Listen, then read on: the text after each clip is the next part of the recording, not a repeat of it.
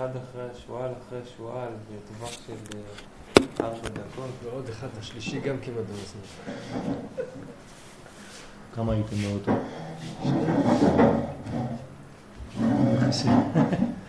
כפרה לכל אחד. בעזרת השם. השם ישמרכם מכל רע, אמן. יריב מגיע?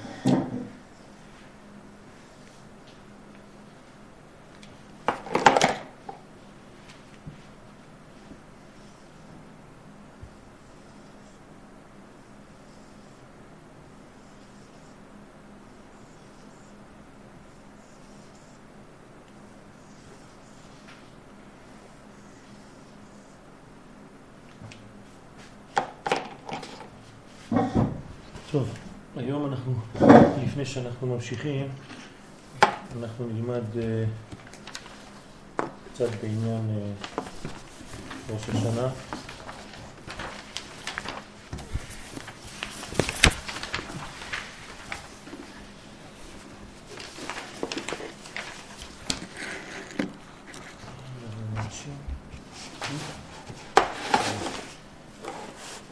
בעזרת השם תאריך. חשוב.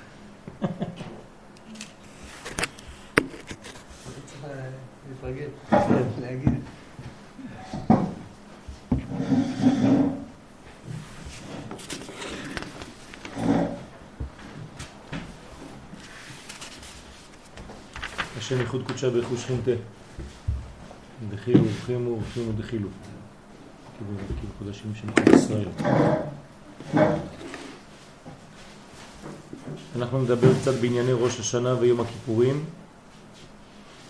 אה, לפי, על פי דברי הרמח"ל הקדוש, וככה ננסה להתקדם, כי שבוע הבא זה כבר אה, ראש השנה, אז לא יהיה שיעור במתכונת הזאת, בעזרת השם. אבל מי שיהיה בכפר, כמובן יהיה לנו שיעור בלילה. כלומר, אה, יום חמישי הבא זה ראש השנה, יהיה לנו שיעור בסביבות אה, ארבע לפנות בוקר. כמו שאנחנו נוהגים כל שנה ושנה בעזרת השם. אנחנו כבר נראה את השעות לפי שעות, שעות התפילה, אנחנו נעדכן את אה, מי שנמצא בכפר. ראש השנה הוא יום הדין. הוא יום שנברא בו העולם. האמת שהעולם נברא בכ"ה לחודש אלול, כלומר שבת הזאת, כן? אנחנו היום כ"ד לחודש אלול. אה? היום כ"ה? אתה בטוח? טוב, נראה לי שזה... טוב, לא חשוב. ו... אז למה נקרא ראש השנה יום שנברא העולם? בגלל שעיקר העולם הוא הופעת האדם. כשאנחנו מדברים על הופעת האדם, אנחנו מדברים על הופעת המוסר. לא סתם אה, חצי קוף, כן? כמו שמציירים אותה, אותנו ב, בספרים, בספרי המדע. חצי קוף, חצי אדם. אנחנו מדברים על אדם הראשון, על המוסר שמופיע בעולם. דיברנו כבר שאדם הוא סוד התיקון, וכל פעם שאנחנו מזכירים את השם אדם, אנחנו לא מזכירים סתם אה, מהלך על שניים, אלא עולם התיקון, שממנו מתחיל המושג היסטוריה. כלומר, כל מה שמעניין אותנו בהיסטוריה זה מה שקורה מהופעת האדם והלאה. מהמוסר שמופיע בעולם. זאת ההיסטוריה, לא הזמן שחולף. לא אכפת לנו אם היו מיליוני שנים, זה לא מעניין אותנו. מה שמעניין אותנו זה מה מתוקן על ידי אדם, מה האדם משכלל, וככה אנחנו סופרים את ההיסטוריה. לכן ההיסטוריה שלנו היא 5768 עוד מעט, בעזרת השם. זה מה שמעניין אותנו, לא מעניין אותנו השנים שהיו לפני, אלא אלה שעשו וגרמו לזה שהעולם משתכלל יותר, שותפות עם הקדוש ברוך הוא, עם הבורא, כדי להגיע יותר ויותר לתיקון. אז לכן יום שנברא בו העולם זה היום של ראש השנה. זה מה שמעניין אותנו לפני 5,768 שנה. היום הרת עולם. אז יש כאן סתירה, הרת מלשון הריון ולא מלשון הולדה. אז אנחנו יודעים, מכירים את המחלוקת בין רבי יהושע רבי אליעזר בגמרא, מתי נברא העולם, בתשרה בניסן. גם שם הדברים לא פשוטים, כי מה זה תשרה, מה זה ניסן, הרי אין זמן. אלא בתכונה של חודשי תשרה, שעוד מעט ייברא, או בתכונה של חודש ניסן, שגם כן עוד מעט ייברא. איך נברא העולם? באיזה סוג של תכונה? אנחנו מכירים תכונה, כן, זה אנטיתזה, תשרה וניסן. שישה חודשים הפרש, אבל אחד ראש החורף ואחד ראש הקיץ, אחד ראש הזכר, אחד ראש הנקבה, תשרה ראש הזכר, ניסן ראש הנקבה, באיזה תכונה נברא העולם. עד שבאו בעלי התוספות ואמרו אלה ואלה דברי אלוהים חיים. כלומר יש בעולם פן זכר ופן נקבה, פן של משפיע ופן של מקבל. אז מיישבים את המחלוקת בצורה כזאת שבניסן העולם נברא כביכול ממעלה למטה ובתשרה העולם נברא מחדש ממטה למעלה שזה אומר שהצורה, התכונה של חודש ניסן זה התערבות אלוהית בעולם הזה והתכונה של חודש תשרה זה פעולתו של האדם כן, להיות שותף לבריאה הזאת. מצד שני, בחודש ניסן יש גם כן התערבות של האדם, כי הרי אם האדם לא היה רוצה לצאת, הוא לא היה יוצא ממצרים, ולא הייתה היסטוריה ולא היה שום דבר. זה גם בחירה חופשית של האדם. כן? לכן יש לנו ימים טובים, ימים טובים, חציו לשם, חציו לכם. כן? יש מחלוקת בגמרא של מי שייך יום טוב. האם זה שייך להשם? אז היינו צריכים ללמוד כל היום, או חציו או, או כולו לכם, היינו צריכים לאכול כל היום. כן, היו תקופות שהיו אוכלים כל הזמן. לא יהודים, האווירים בצרפת, כן, אחרי שהרגו כמה יהודים בכמה פוגרומים, היו נכנסים ואוכלים כמה שעות. יכול, יכולים לאכול יום שלם עם ריקודים ומוזיקה באמצע. כן, ו- ו- ואוכלים אה, חזיר, ואחרי זה אוכלים איזה שור, ואחרי זה אוכלים איזה... כולם רוקדים. אז בגלל שבני ישראל כן יצאו ממצרים והחליטו גם הם, אלה שיצאו לצאת, למרות שזה התערבות אלוהית, אבל יש בחירה, אז בסופו של דבר זה חציו לשם, חציו לכם. גם אתם חלק מהעניין ולכן יש לכם יום טוב. ויום טוב זה, יש לו גם בחינה של אוכל נפש שמותר לעשות דברים שבשבת אנחנו לא עושים. כי בשבת ממש לא היינו. כי כשנקבעה השבת עדיין אדם הראשון לא עשה שום דבר כדי לקבוע את השבת, הקדוש ברוך הוא קבע אותה. קביעה וקיימה. אבל יום טוב אנחנו קובעים. לכן יש כמה עניינים שם, על כל פנים, העניין הוא שראש השנה הוא תחילת הבריאה האמיתית. אז קוראים לזה היום הרת עולם, כי מבחינה רעיונית זה מופיע בתשרה, ומבחינה של בריאה ממשית אפשר לומר שזה דומה יותר לניסן. היום יעמיד במשפט כל יצורי העולם, זה מה שאנחנו אומרים בתפילה. כלומר, מאיפה אנחנו יודעים שראש השנה הוא יום הדין? כתוב בתורה באיזשהו מקום שהוא יום הדין?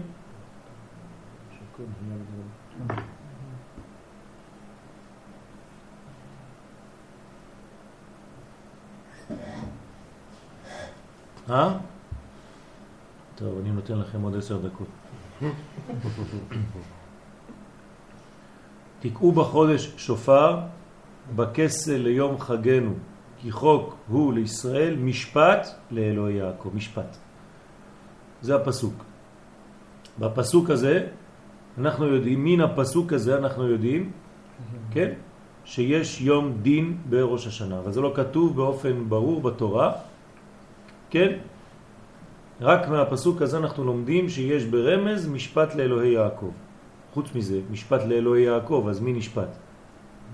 אלוהי יעקב או המשפט הוא של אלוהי יעקב על מישהו אחר?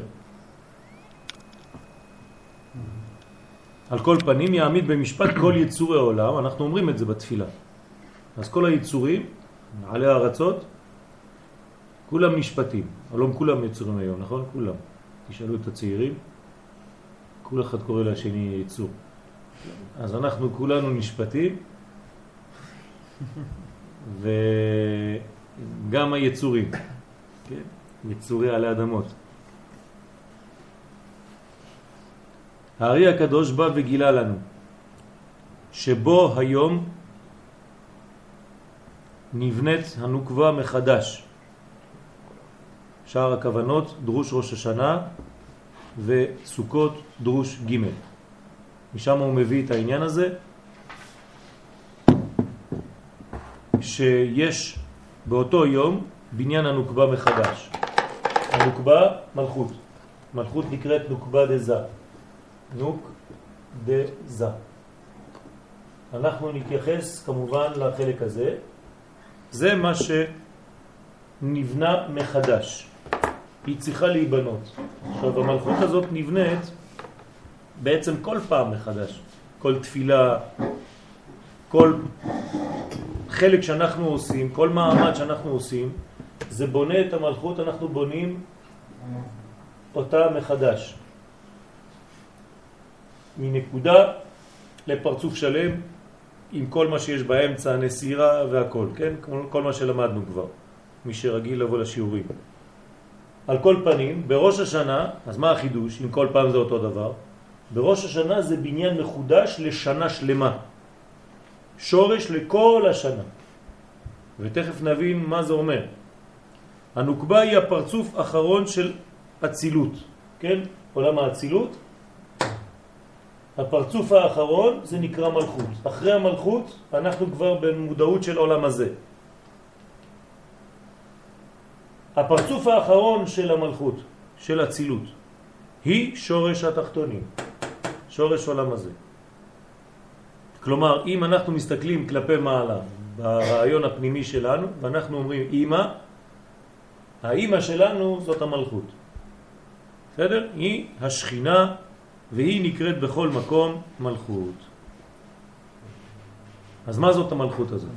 מה זה העניין הזה? המלכות היא ההערה האחרונה בעולם האצילות. למדנו על המלכות לפני שהגענו לבירורים ולזיווגים, כן, מי שהיה בשיעור בימי חמישי, כמה שיעורים טובים על המלכות עצמה, על נוקבה דזה.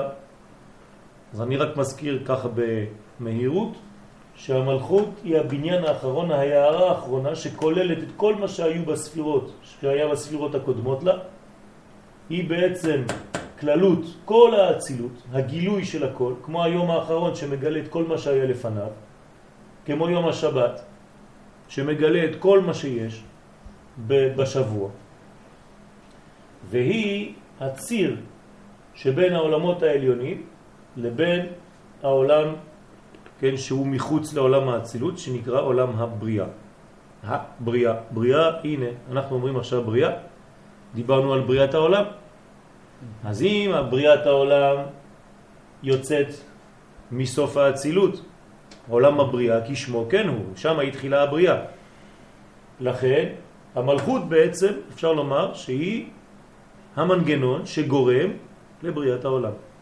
כי הרי מחוץ למלכות דאצילות, אנחנו לא בעולם הזה ישירות, כן? אני ציירתי רק צורה כוללת, כן? בסוף האצילות, אם כל זה עולם האצילות, פה אנחנו מתחילים עולם הבריאה, בריאת העולם. ובעולם הבריאה, כן? בעצם הציר האחרון שהוא אחראי לבריאה הזאת, הוא המלכות של עולם האצילות. אז יש לה פונקציה מיוחדת לאותה מלכות. העולם הזה יצא מבטנה. הבריאה יצאה מבטן המלכות של עולם האצילות. והיא בראש הבריאה. אנחנו אומרים שבגלל שהיא סוף המדרגה העליונה, היא גם כן ראש למדרגה התחתונה. אם הדברים לא ברורים, תשאלו שאלות. דהיינו כתר הבריאה, או מלכות דאצילות, או כתר דבריאה, שזה היינו. למשל, עכשיו אני דורך על הרצפה של הקומה הזאת, אבל מי שנמצא מתחת, בשבילו אני ראש, אני תקרה. למרות שאני פה רצפה. אז מלכות היא גם כן סוף הראשונים ותחילת האחרונים. אדם הראשון, כן. לפי הטקסט, הוא בין, בין, בין יצירה לבין עשייה, כי יש נעשה אדם, יש נעשה וייצר. כן. גם לא, גם לא בעולם הבריאה למעשה אה, האדם. זה עוד שאלה אחרת, איפה נמצא האדם? אז יש אה, כמה מדרגות, האדם נמצא בכמה עולמות ביחד. כן? אתם זוכרים איפה הוא נמצא, יריב? כן. ראשו איפה? גופו, רגליו, אתם לא זוכרים? ראשו באצילות. באמת? לא, לא, הוא לא היה בעשייה בכלל. כן? סיומו היה ביצירה, אחרי החטא הוא נפל מהמדרגות, כן? אז אפילו שכתוב נעשה, כן? תלוי באיזה עולם אתה מדבר. נעשה זה לאו דווקא העשייה כמו שאנחנו חושבים. כן, גם בעולם הבריאה יש עולם העשייה דה בריאה. גם ביצירה יש עשייה דה יצירה, וכו' וכו'. על כל פנים, אדם הראשון היה במדרגות גבוהות מאוד לפני החטא ונפל אחרי החטא. דרך אגב, זאת הסיבה גם כן, אני עכשיו מגלה לכם סוד גדול.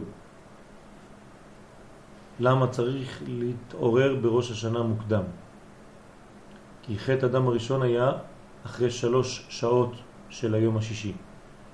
לכן מי שבא לבית כנסת ללמוד תורה שלוש שעות קודם הזריחה, הוא בעצם נמצא ברגעים שלפני החטא. ושם יש התיקון הגדול. Mm. ומי שמתעורר כשבדרך כלל מתחילים את התפילות, הוא כבר אחרי החטא.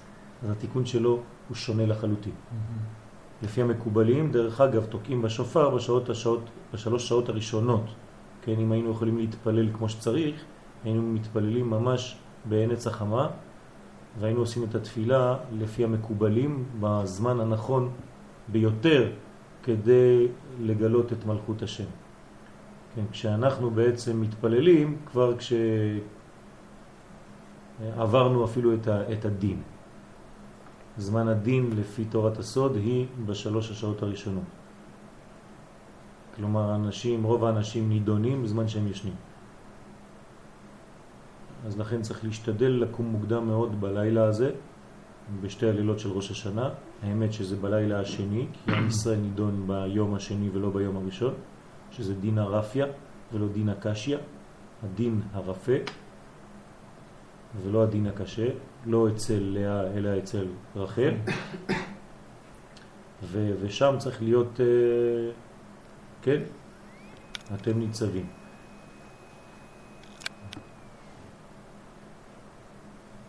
על כל פנים, היא בראש הבריאה, דהיינו כתר הבריאה. בסוף האצילות היא שורש כל התחתונים. בקיצור, בקיצור הכוונות, שם עמוד דף פ"ב, הוא מביא את העניין הזה, ובקלח פתחי חומה, בחוכמה, פתח ט', עמוד ל"ב, יש בפתח י"א, עמוד ל"ה, ובפתח כ"ו, עמוד ס"ז. כל מה שעכשיו אנחנו אומרים. בראש השנה כותב הרמח"ל שהקדוש ברוך הוא קובע איך תתנהג הנוקבה המלכות בהנהגת העולם באותה שנה. עכשיו תשימו לב, זה עכשיו אחריות. אנחנו מדברים על בניין. הבניין הזה התחיל במלכות דאצילות והוא ראש לבריאה. כן, אנחנו אומרים את זה ברמז זנב לאריות וראש לשואלים. כן, זאת המלכות. אני ראשון ואני אחרון, גם כן נאמר על העניין הזה. אני אחרון כאן וראשון של השני. כלומר, יש פה משחק כפול. גם בן של מדרגה וגם אבא של מדרגה אחרת. כן, אני הבן של אבא שלי והאבא של הבן שלי. מי היה גם אבא וגם בן? יוסף. כן, יוסף הוא גם הבן של יעקב, אבל הוא גם אבא לשני שבטים, שזה היחידי. אין דבר כזה בשבטים, להיות גם בן וגם אבא. למה? כי הוא מקשר עולמות.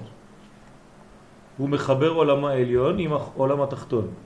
זה הצדיק. צדיק מחבר עולמות. המלכות כן, גם כן יש בעניין של הצדקות הזאת לחבר העולמות, להיות הציר המחבר בין העולם העליון לבין העולם התחתון, רמז בית המקדש, שזה מלכות, שבתוך המלכות שם יש יסוד המזבח, זה גם כן רמז לעניינים האלה, שמה אתה עושה כשאתה נכנס לבית המקדש? אתה נכנס למודעות של עולם הבא, בתוך המסגרת של העולם הזה. חיבור עולמות. לכן אנחנו רוצים את בית המקדש כדי לחוש את המצב הזה להיכנס למדרגה של עולם הבא בלי לבטל את הגוף. במהרה ייבנה השנה. אני רק מעביר לכם מי שעוד לא אמרתי לו, כי לא ראיתי את כולם ביחד, שהצדיק כתב לנו מכתב אה, שבוע שעבר, סוף שבוע שעבר, והאמת תחילת שבוע הזה, כן, יום ראשון, שמברך את כל החברים, מבקש לברך את כל החברים ומאחל אה, שנה טובה לכולם ומדבר על בניין בית המקדש בעזרת השם השנה וגם כן אה, להתכונן למצבים לא פשוטים של מלחמה עם סוריה, כותב לנו את זה, ושצריך אה, להתפלל תפילה גדולה וחזקה מאוד לחזק את כל האנשים, כי הוא אומר שיש צרות בכל המשפחות, כל אחד ואחד יש לו את הבעיות שלו. כן, אז צריך לחזק את כל החברים, לעודד אותם, ומי שאתם יודעים שהוא קצת בלחץ, בצער, אם מבחינה כספית, אם מבחינה נפשית, אז אה, צריך לדווח לנו, בבקשה, ולעודד. אנחנו לא סתם אה, חברים שבאים ללמוד, אנחנו חייבים להיות גם כן מחוברים לבני ישראל, לאחים שלנו, ולדאוג שלכולם יהיה כמה שיותר טוב, כמה שאפשר. כן, אנחנו לא יכולים לתקן את כל העולם, אבל מה שאנחנו יכולים לפחות הקרבה שלנו, חייבים לעשות את זה. אז אם אתם יודעים על אנשים שהם במצב לא כל כך טוב, אז צריך לעשות עבודה. כן, כל אחד מאיתנו אחראי. דרך אגב, זה התרגום לפי האורח חיים הקדוש של המילה אתם ניצבים. ניצבים זה לא סתם עומדים, כן? ניצבים זה אחראים. כל אחד אחראי על מישהו שהוא, כן, לידו. והוא ניצב עליהם. אז uh, המלכות היא ההנהגה של העולם באותה שנה. מתי קובעים את הסוג של ההנהגה של אותה שנה? בראש השנה. וזה גם תלוי בנו, אתם רואים? אם אנחנו מגיעים בתפילה למדרגה עליונה מאוד בראש השנה, אם אנחנו מגיעים לבית הכנסת לפני התפילה, אם אנחנו לומדים גם כן, משתדלים כמה שאפשר, כולם עייפים אבל מנסים בסייעתא דשמיא ללמוד גם בלילה הזה, אז uh, בעזרת השם ייתכן שיש שינוי גם בהנהגה של אותה שנה. קצת ממתקים את, ה, את הדין. אז לכן שם נקבע איך תתנהג הנוקבה המלכות בהנהגת העולם באותה שנה. דהיינו, מהו סוג הקשר שיהיה בין הענפים התחתונים עם שורשם מלכות. למה לא כתוב עם הקדוש ברוך הוא? כי המלכות זה קודשא בריך הוא. כן, זה הביטוי שלו, הגילוי שלו, היחס שלו לעולם שלנו נקרא מלכות. זה לא שזה יש מלכות ויש הקדוש ברוך הוא וזה שני דברים שונים. אנחנו מחלקים את זה בלימוד שלנו, כן? אבל הוא אחדות כוללת את הכל, גם את העולם הזה. אבל הקשר שלו בין הרוחני לבין הגשמי עובר דרך ציר שנקרא מלכות. אז מה יהיה הקשר שלו לעולם שלנו? כן, לעולם החומר, זה נקבע באותה שעה בראש השנה. אנחנו קוראים לזה מלכות.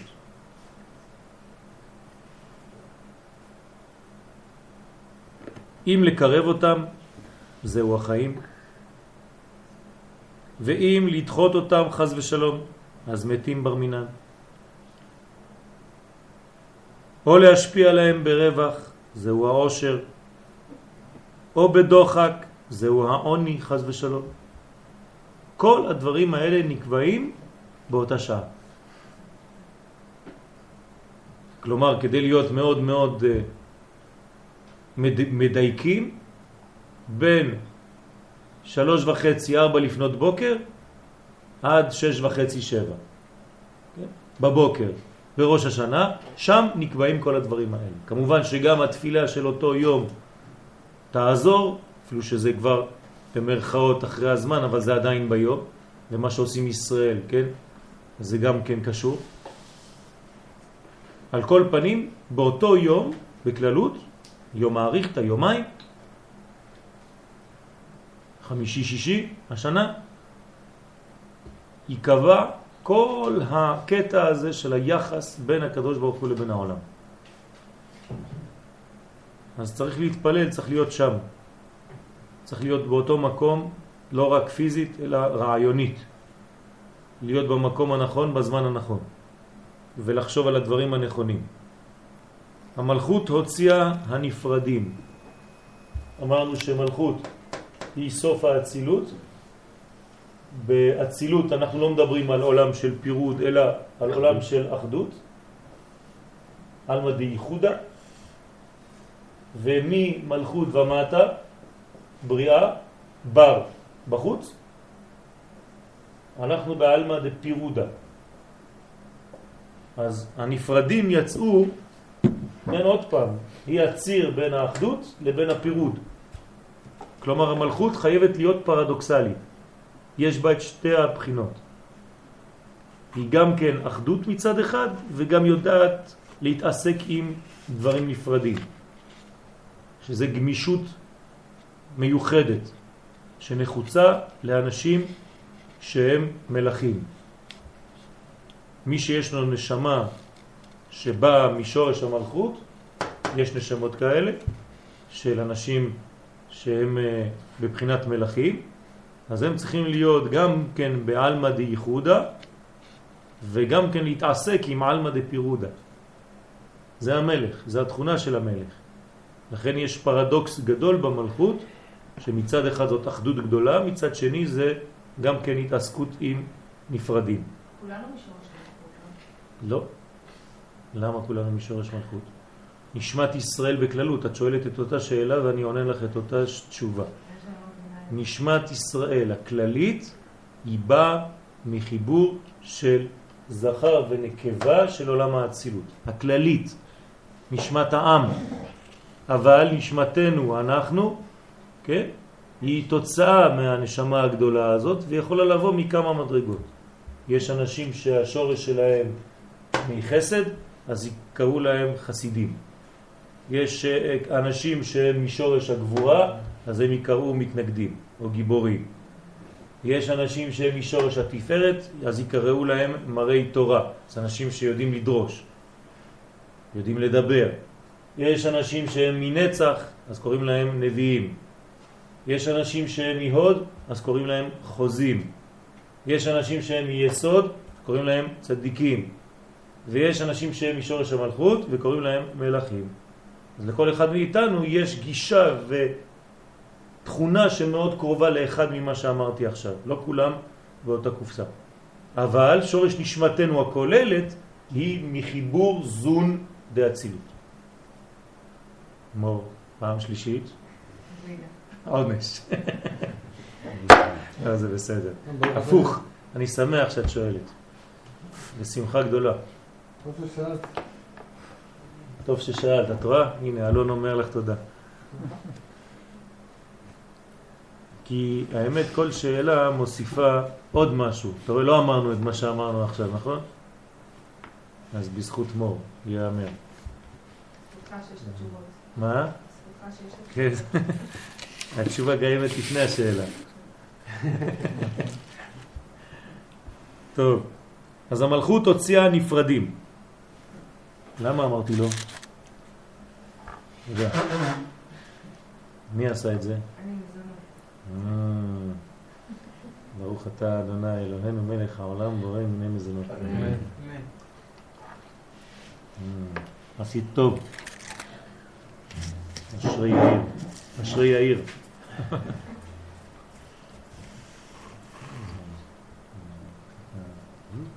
מים, מים.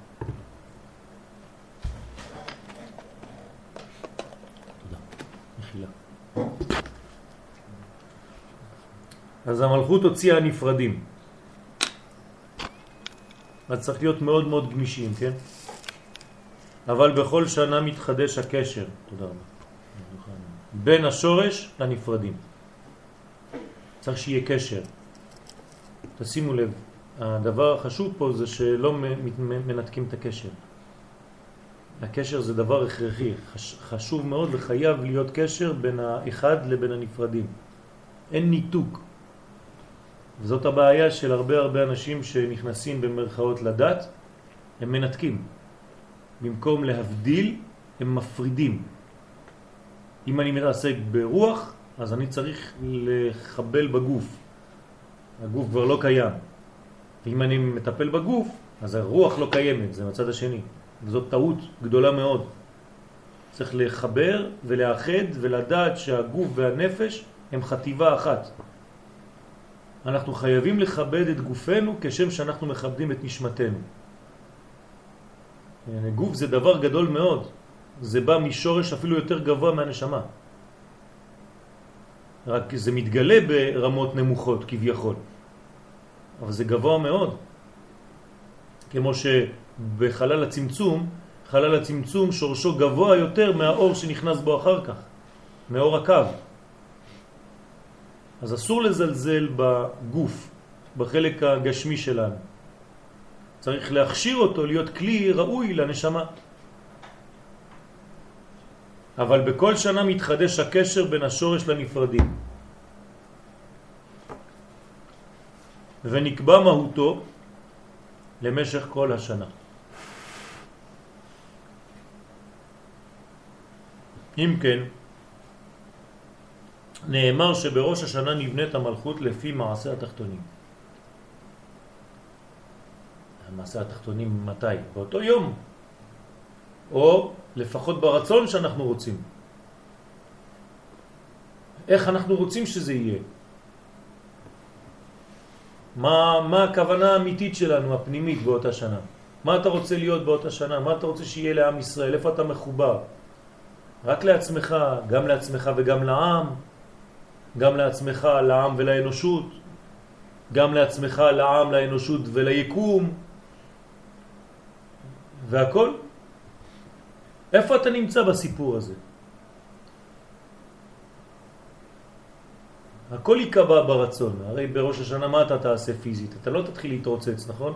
אבל הרצון שלך האמיתי הפנימי הוא מה שיקבע את הדברים.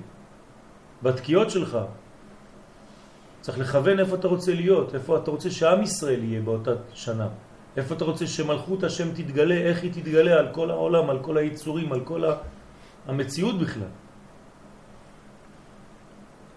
אתמול למדנו שיעור חשוב ביותר, אחרי הצהריים, על מה צריך לכוון בראש השנה. ולא להגיע סתם לבית הכנסת ולהתפלל כדי לגמור את מה שכתוב במחזור. כן? אז מי שרוצה להשיג את השיעור, אז הוא צריך לבקש את זה לפני ראש השנה, מצוריאל.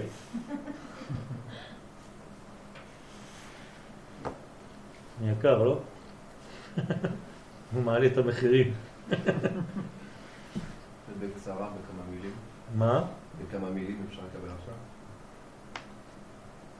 צריך לכוון. רצית בקצרה. צריך להמליך את הקדוש ברוך הוא על כל המציאות, לא רק על עצמי. וזה זה דורש עבודה רצינית מאוד. לדעת לתת כוח גם לעולמות הכי הכי נמוכים, ולא רק לעולמות העליונים של המחשבה שלנו. זה לא, זה לא סיפור של מחשבה, זה סיפור של עד איפה הכנסת את הקדוש ברוך הוא ברגליים דווקא. כן, אני אומר לך את זה בגדול ככה. עד, עד הקומות התחתונות של המציאות, עד הדומם והצומח והחי, ורק אחרי זה במדבר ובראש המדברים, עם ישראל. התכונה האלוהית היא לא נמצאת לא בראש ולא בלב בלבד, כן? אלא היא צריכה להגיע למטה. ושם בשיעור יש סוד גדול מתי אנחנו יודעים שהקומות התחתונות מלאות באור, כדי לדעת שגם בקומה העליונה עכשיו יש אור. והסוד הוא, כן, המחזיר שכינתו לציון. זה כבר בהמשך הלימוד. ביום זה מתגלה שורש הבריאה, אשר אפשר להשיג באותו יום מי שהוא המקור, מי הוא האדון, כן? מי הוא המלך. באותו יום צריך לדעת להשיג את המדרגה הזאת ולדעת מי זה המקור, מקור ראשון, לא העיתון, כן? המקור הראשון האמיתי, מי הוא האדון ומי הוא המלך.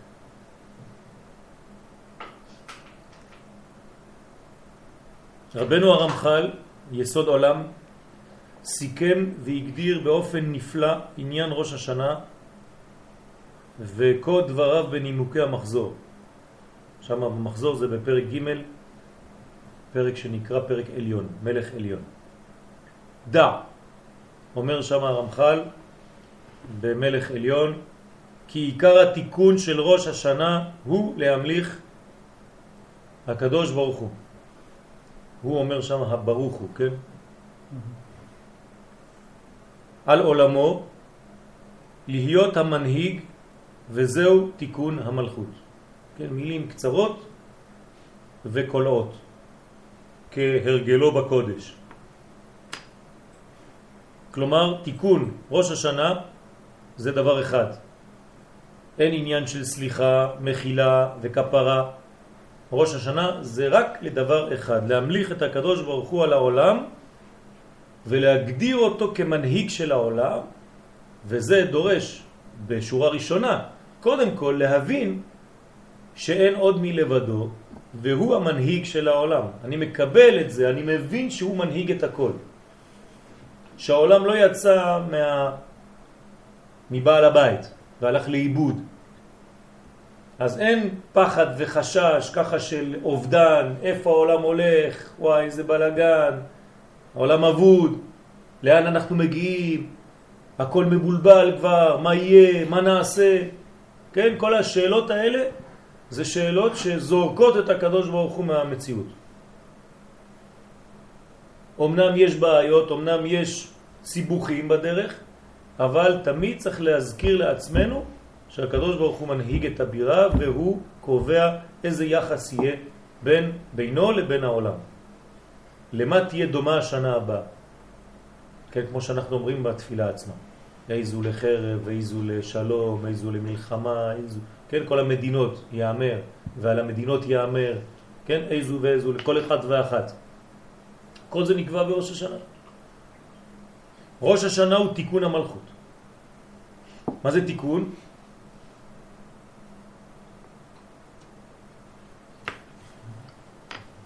מה זה תיקון? אורות וכלים, נכון? זה נקרא תיקון. אורות וכלים זה תיקון. אז מה זה תיקון המלכות? גילוי של הכל. הגילוי של האורות דרך המלכות.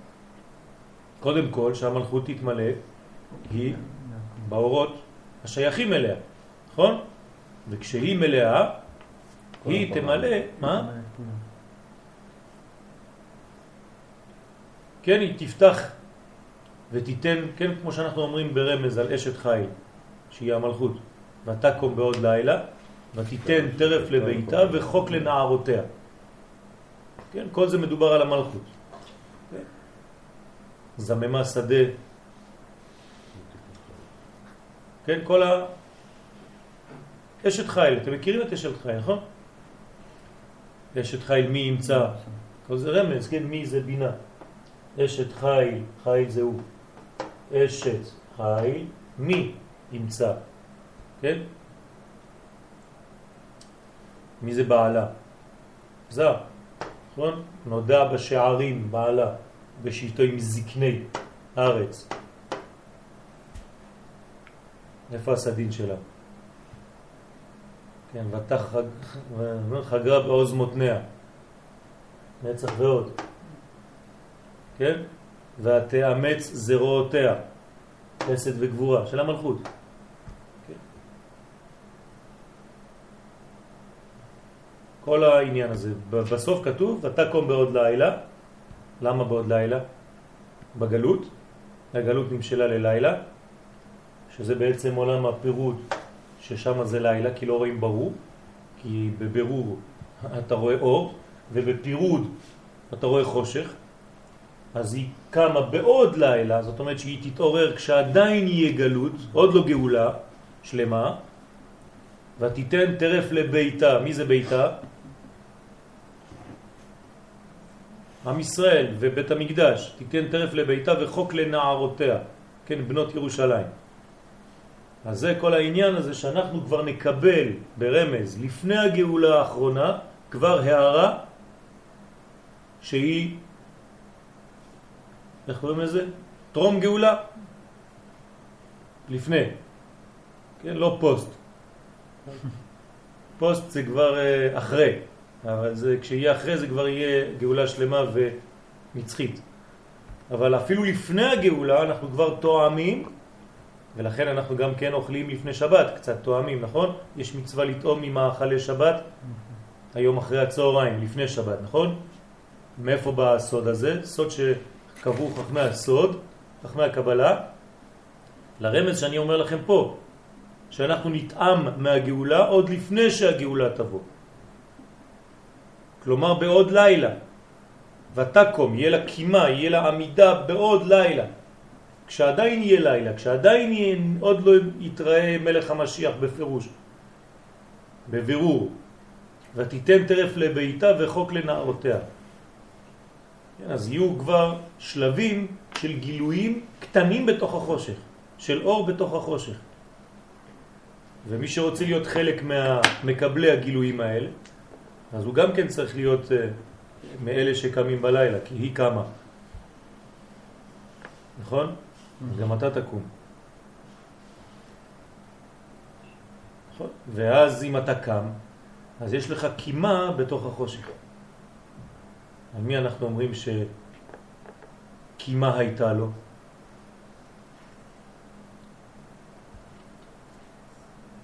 יעקב שדה עפרון. יפה מאוד, בשדה, כן? ותקום המערה, מערת המכפלה, כי מה הייתה לה? אומרים חז"ל. זאת אומרת שאברהם אבינו קנה את מערת המכפלה ממי? מעפרון, עפרון זה אותיות פרעה, עפר, מהקליפה. ואז הוא בעצם קונה את האור, מושך את האור, בתוך החושך הוא מגלה את האור. לכן הוא רואה את אדם הראשון, את האור.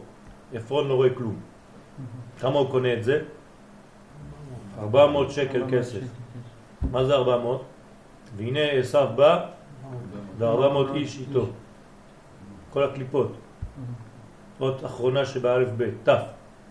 ת' זה המוות. כן, תשימו לב, במלכות האות האחרונה זה ת' והאות הראשונה זה מ', שמרחם. כן, ויש גם את הו'. אז אתה צריך ללכת משם, אז זה ל"כ שנשאר באמצע. כן, צריך להיזהר. זה מבדיל ומפריד, ממש. אנחנו שוברים את הבחינה שנקראת מוות על ידי מה? קול. קול זה יסוד. היסוד נקרא קול, נכון? קול בתוך המלכות זה מה שמוציא את המלכות מגדר של מוות ומביא אותה לגדר של חיים. זה חידוש עכשיו, אין חם, מהתנור. כן? זאת אומרת, הקול שבקלה. האישה יוצאת ממדרגת הדין ברגע שהיא מתחברת ליסוד, שהוא, אתם זוכרים שדיברנו על השופר, שמוציאים את המוחים מהמלכות ומעבירים אותה דרך זה, זה עושה מיתוק. אז המיתוק של המלכות זה כשהיא מחוברת ליסוד, לכל. אז כל העניין הזה, זה, זה הבניין המחודש שקורה בראש השנה. תיקון מחדש. תלוי בעם ישראל, שרק הם יכולים לתקן המלכות. למה? גם היפנים רוצים. למה רק עם ישראל הוא זה שמסוגל ויכול לתקן את המלכות? כי הקדוש ברוך הוא בחר בנו מכל העמים, לא כפרטים. כלומר, אם אני מופיע כפרט, אני לא עושה הרבה רושם, אני עושה הרבה רעש. רק כשאני מופיע כעם, רק שבתוך הפנימיות שלי אני מבין שאני עם, שאני תוצאה של עם, שאני פרט מהעם, אז אני בעצם, מה עושה בראש השנה? אני ממליך את השם. תשימו לב, זה, זה דק מה שאני עכשיו אומר לכם. אין מלך בלא עם, לא בלא פרטים. אין מלך בלא עם. אם אתה יהודי דתי פרטי, אתה לא ממליך את הקדוש ברוך הוא. בכלל. רק כשאתה יודע ומבין ומחדש את המושג הזה שאתה שייך לעם ישראל, אז אין מלך בלא עם, אז אתה ממליך את הקדוש ברוך הוא, וזה עיקר היום, מצוות היום להמליך את הקדוש ברוך הוא. ובמה? בשופר.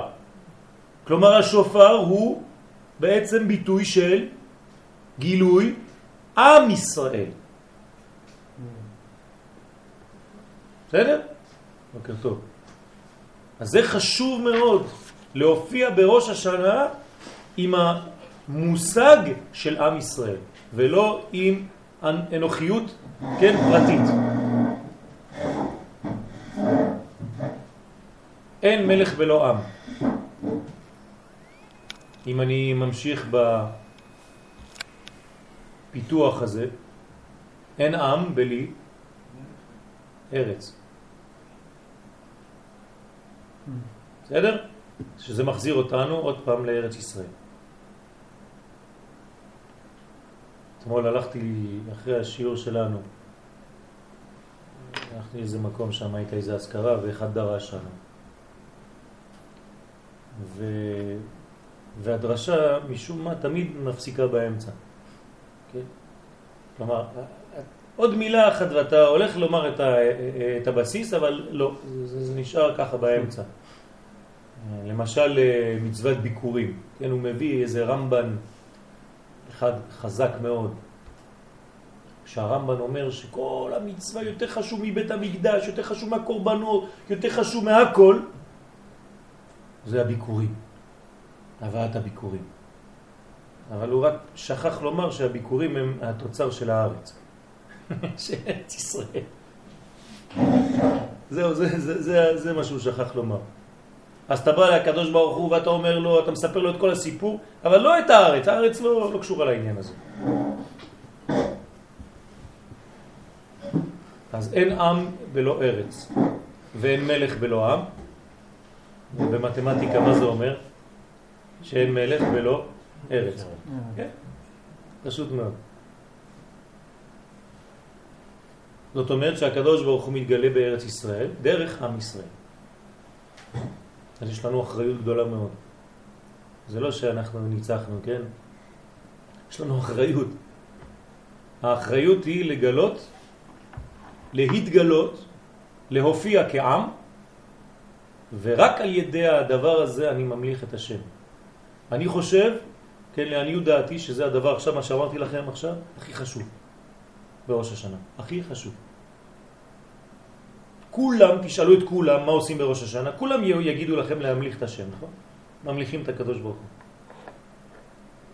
אבל שוכחים את הנקודה המרכזית הזאת. כדי להמליך אותו אתה צריך להיות עם.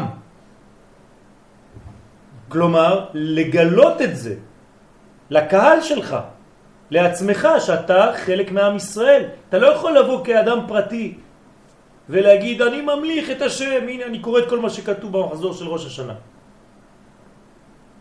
אתה חייב להפנים את המושג הזה עם ישראל. שרק הם יכולים לתקן המלכות. לכן כתוב שרק עם ישראל יכול לתקן את המלכות. זה נקרא תיקון המלכות. ולהמליך הקדוש ברוך הוא על כל העולם. הקדוש ברוך הוא נהיה מלך בגלל שאנחנו עם. ובגלל שאנחנו מופיעים כעם ומתנהגים כעם, אז הוא מלך על כל יצורי העולם. על ידי שבני ישראל מתנהגים לפי רצונו יתברך. כן? שבני ישראל שייכים לעם. מי גילה לנו את זה בפעם הראשונה? פרו. איך הוא אומר? הנה עם בני ישראל. תשימו לב. עם בני ישראל. העם שמופיע דרך אנשים שנקראים בני ישראל. אבל זה עם. הוא מגלה לנו את זה. הקליפה יודעת בדיוק ממה היא פוחדת. כן, פרעה יודע בדיוק. ואנחנו אסור לנו להפריד בני ישראל מהמושג עם.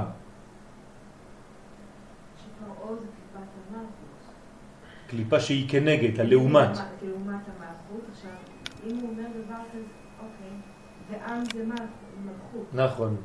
זאת אומרת שהוא יודע בדיוק מה עומד כנגדו, והוא עומד ממולי, זה מה שהוא אומר. כן? עכשיו את מבינה מה זה והוא עומד ממולי, נכון? מה זה והוא עומד ממולי? הוא כנגדי. הקליפה אומרת על עם ישראל והוא, כן, העם הזה עומד ממולי. כלומר, כשאני פותח את החלון, אומרת המלכות דקליפה, אני רואה את מה שעומד ממולי, את מה שמתנגד, את מה שיכול לשבור אותי, להכניע אותי. ככה אומרת המלכות דקליפה, וזה הוא, עם ישראל. והיה כי תקרנה מלחמה, ונוסף גם הוא, כן, העם, על שונאינו, כן? ונלחם בנו, נלחם בנו ועלה מן הארץ. אתם מבינים עכשיו את כל ה... זה פשוט. כן, נלחם בנו ועלה מן הארציות, עלה מן הארץ, התגלה מהמלכות. רצונו יתברך, אז הקדושה מאירה בישראל ומתחזקת בה. זאת הקדושה. כלומר, מי מתגלה ברגע שאתה מופיע כעם בראש השנה ומגלה מלכות? הקדושה, קדושה. איזה ספירה זה קדושה? קודש. חוכמה. חוכמה. כלומר, בראש השנה אנחנו מקבלים חוכמה, אתם זוכרים? ביום הכיפורים, מאיפה אנחנו מקבלים? בינה, בינה, בינה. נכון? קדושה וטהרה. אורי וישעי.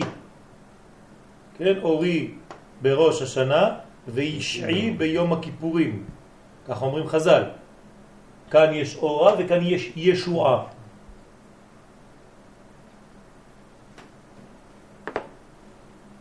מהירה בישראל ומתחזקת בם. כלומר,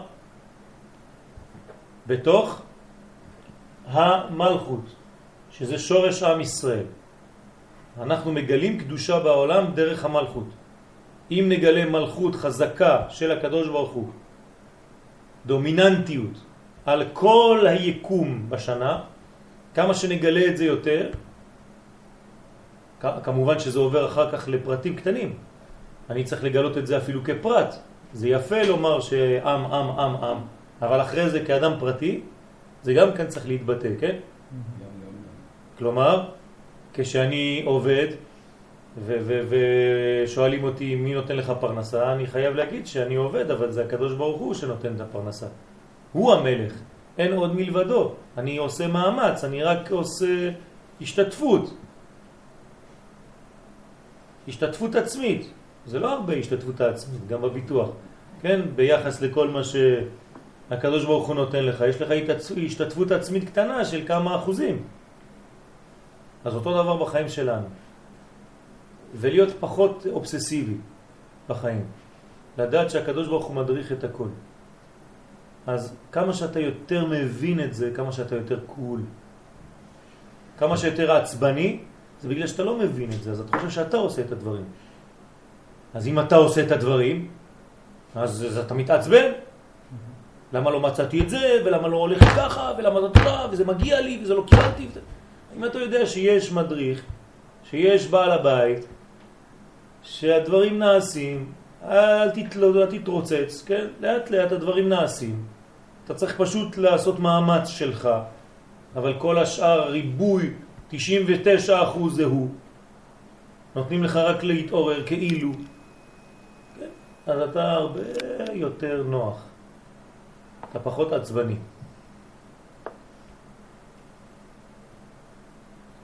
אז הקדושה מהירה בישראל מתחזקת בה. ואומות העולם משתעבדות תחתם.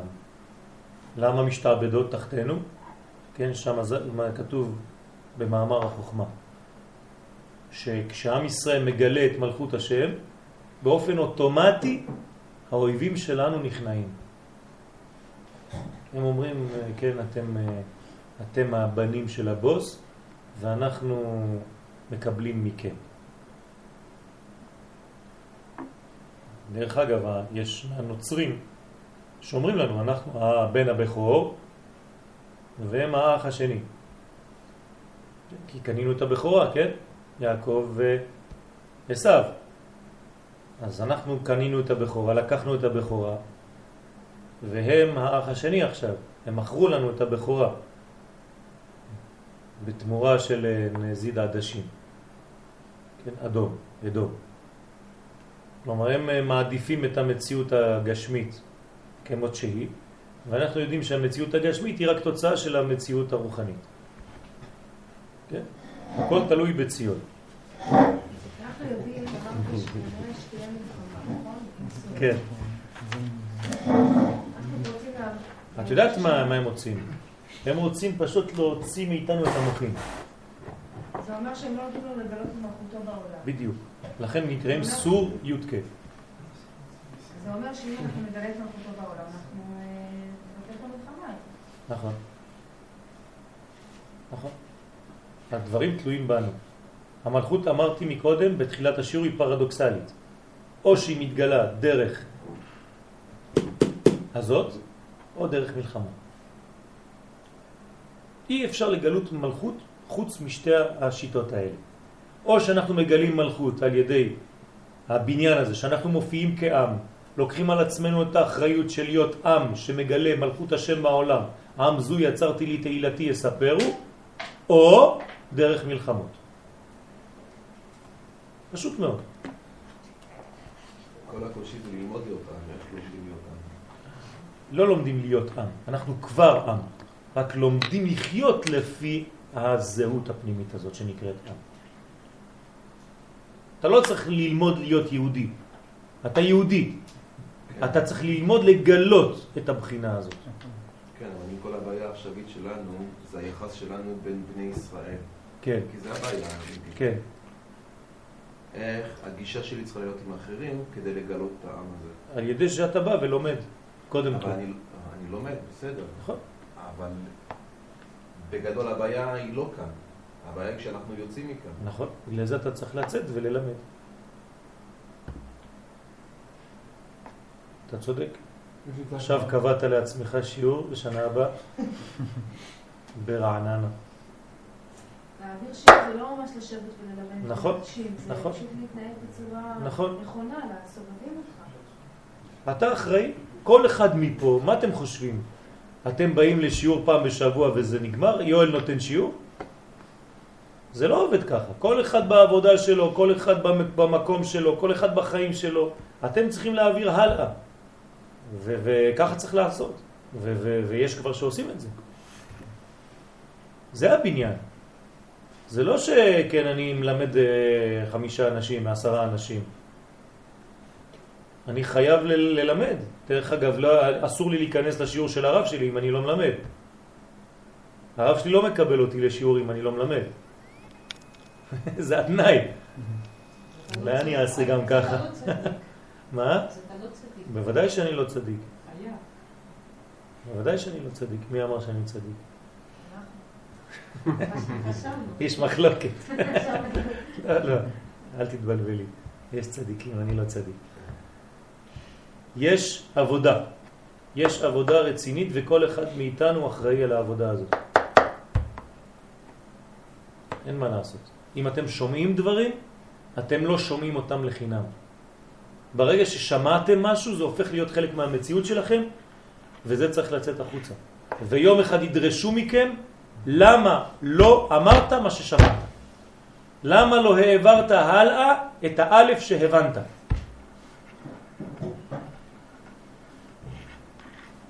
אז זה דרישה, זה אמיתי. זה חלק מהמלאכת השם בעולם. כלומר, כשאנחנו מגיעים בראש השנה לבית הכנסת, מה זה, כן, ואתה המלך, ותמלוך אתה, ותמלוך, ואנחנו אומרים לו, אתה המלך, אתה המלך, כן, פלברות, מילים. מה זה אומר במציאות? שאני כל השנה צריך להתאמץ שיכירו במלכותו יתברך. לא רק בראש השנה להגיד כמה מילים ואחרי זה ללכת לאכול. זאת מציאות עד שהמלך יגיע, מלך המשיח. זה מה שאנחנו מבקשים ראש השנה, לגלות את מלך המשיח, פשוט מאוד. זה נקרא מלכותו בעולם הזה. זה עובר דרך מלך שנקרא משיח. איך מגיעים למדרגה הזאת? להביא לימות המשיח כתוב, נכון? אז אני חלק מההבאה הזאת. אני חלק מהבניין הזה של הכלים שמקבל את האורות שנקרא אורות משיח. תורת משיח. אני צריך ללמוד את התורה הגואלת. תורת ארץ ישראל, תורת עם ישראל, כן? שזה הבסיס לכל גילוי מלכותו יתברך. אסור לנו לשכוח לרגע אחד מה זה מלכות. אין מלך בלא עם. אני לא יהודי פרטי שדואג לעצמו, אני מסודר, אני קם בבוקר, עושה את השעות שלי, כן, כאילו אני נכנס ל... דופק את הכרטיס שם בתוך הזה. לא אכפת לי מה קורה שם וזה לא מעניין אותי בכלל. אני יהודי דתי. אין דבר כזה. אני עם. אם אתה לא מבין את זה, ובעם הזה יש אנשים שלא דומים לי, ומתגלחים בתער, עם קוקו ועגילים, וכולם חלק מהעם שלי. ואני צריך לכבד אותם ולדעת איך לגלות אצלם בקומה שנקראת עקביים את האור האלוהי. לא בקומה שחושבת את עצמה כבר ראש או לב או מחזיקי הדת. כן? תשחרר קצת לכולם, אל תחזיק יותר מדי. כן? כולם צריכים את זה, כולם צריכים את האור. אז בוא נפסיק לחשוב על עצמנו ולשמור את ה... כאילו אנחנו כבר הגענו, אנחנו מסודרים. אנחנו לא מסודרים בכלל. כל מי שחושב שהוא כבר דתי וחי אורח חיים דתי והוא מסודר, זה לא נכון, זה לא הולך ככה. הפוך, לפעמים הוא יותר סגור, יותר נעול, מאשר אחד שהוא במרכאות חילוני. צריך להיפתח מחדש, לראות אם באמת אני כבר קיבלתי את מה שאני צריך לקבל ואני עושה את העבודה שאני צריך לעשות. ולא לחשוב שכבר הגעתי לאיזה מדרגה בגלל שיש לי כיפה. כן, אז אני תמיד דופק על הדתיים יותר מאשר על החילונים, כי זה מה שיש לי בשיעורים. כן, אז מה אני אעשה? אבל כשהחילונים באים, אז אני גם כן אומר להם מה שצריך לעשות, מה שאני חושב, לעניות דעתי, עם כל הצניעות, כן? אבל אם אני כבר מדבר, אם נתנו לי, אתם נותנים לי רשות לדבר, אז אני אומר לכם את הדברים. ואומות העולם משתעבדות תחתם, וזה הולך להיות בחוץ. כשעם ישראל גדל, אומות העולם תופסות את המקום הטבעי שלהם. כשעם ישראל נמוך, אז אומות העולם תופסות מקום גבוה שזה לא שלהם. והעולם מקולקל. יש בעולם סדר. קודשא בריחו, עם ישראל, אומות העולם. זה הסדר הנכון. הבעיה זה עניין של פנימיות וחיצוניות. כשעם ישראל חיצוני, אומות העולם הופכות להיות פנימיות יותר. ואז הן תופסות את המקום שלנו. ואז הגילוי של המלכות עובר דרך מלחמות. כשאנחנו פנימיים יותר, קרובים יותר לקודשא בריך הוא, הפנימי שבפנימי, אז אומות העולם מוצאות את המקום שלהם בחיצוניות כמו שזה מגיע להם. לא בגלל שהם נמוכים יותר, אלא בגלל שזאת הפונקציה שלהם. להיות חיצוניות העולמות. ואנחנו במקום הטבעי שלנו, פנימיות העולמות. חוזרים פנימה. חוזרים בתשובה. תשובה זה פנימי. כן, עושים תשובה, חוזרים לבינה, פנימי. אז אומות העולם בצד הגשמי והחיצוני של המציאות. תן להם לבנות אה, מטוסים ומכוניות. אתה תתעסק בפנימיות העולמות. ואז המלכות מתגלה בצורה שהיא לא דרך מלחמות. עד היום עוד לא הצלחנו, אז אנחנו עוברים דרך מלחמות. אז העמלק של היום זה כיד על כסיה. מי שרוצה להוציא את יה, כמו שאמרתי מקודם, סוריה. כן? אז אנחנו צריכים להחזיר יה. וזה הפרדה בין י' כ' לו' כ'. זה מה שרוצים לעשות מאיתנו. כן?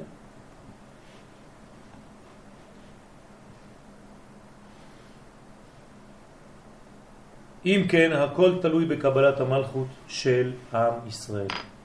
זאת העבודה שלנו האמיתית, לקבל מלכות, שזה עם ישראל עושה את העבודה הזאת.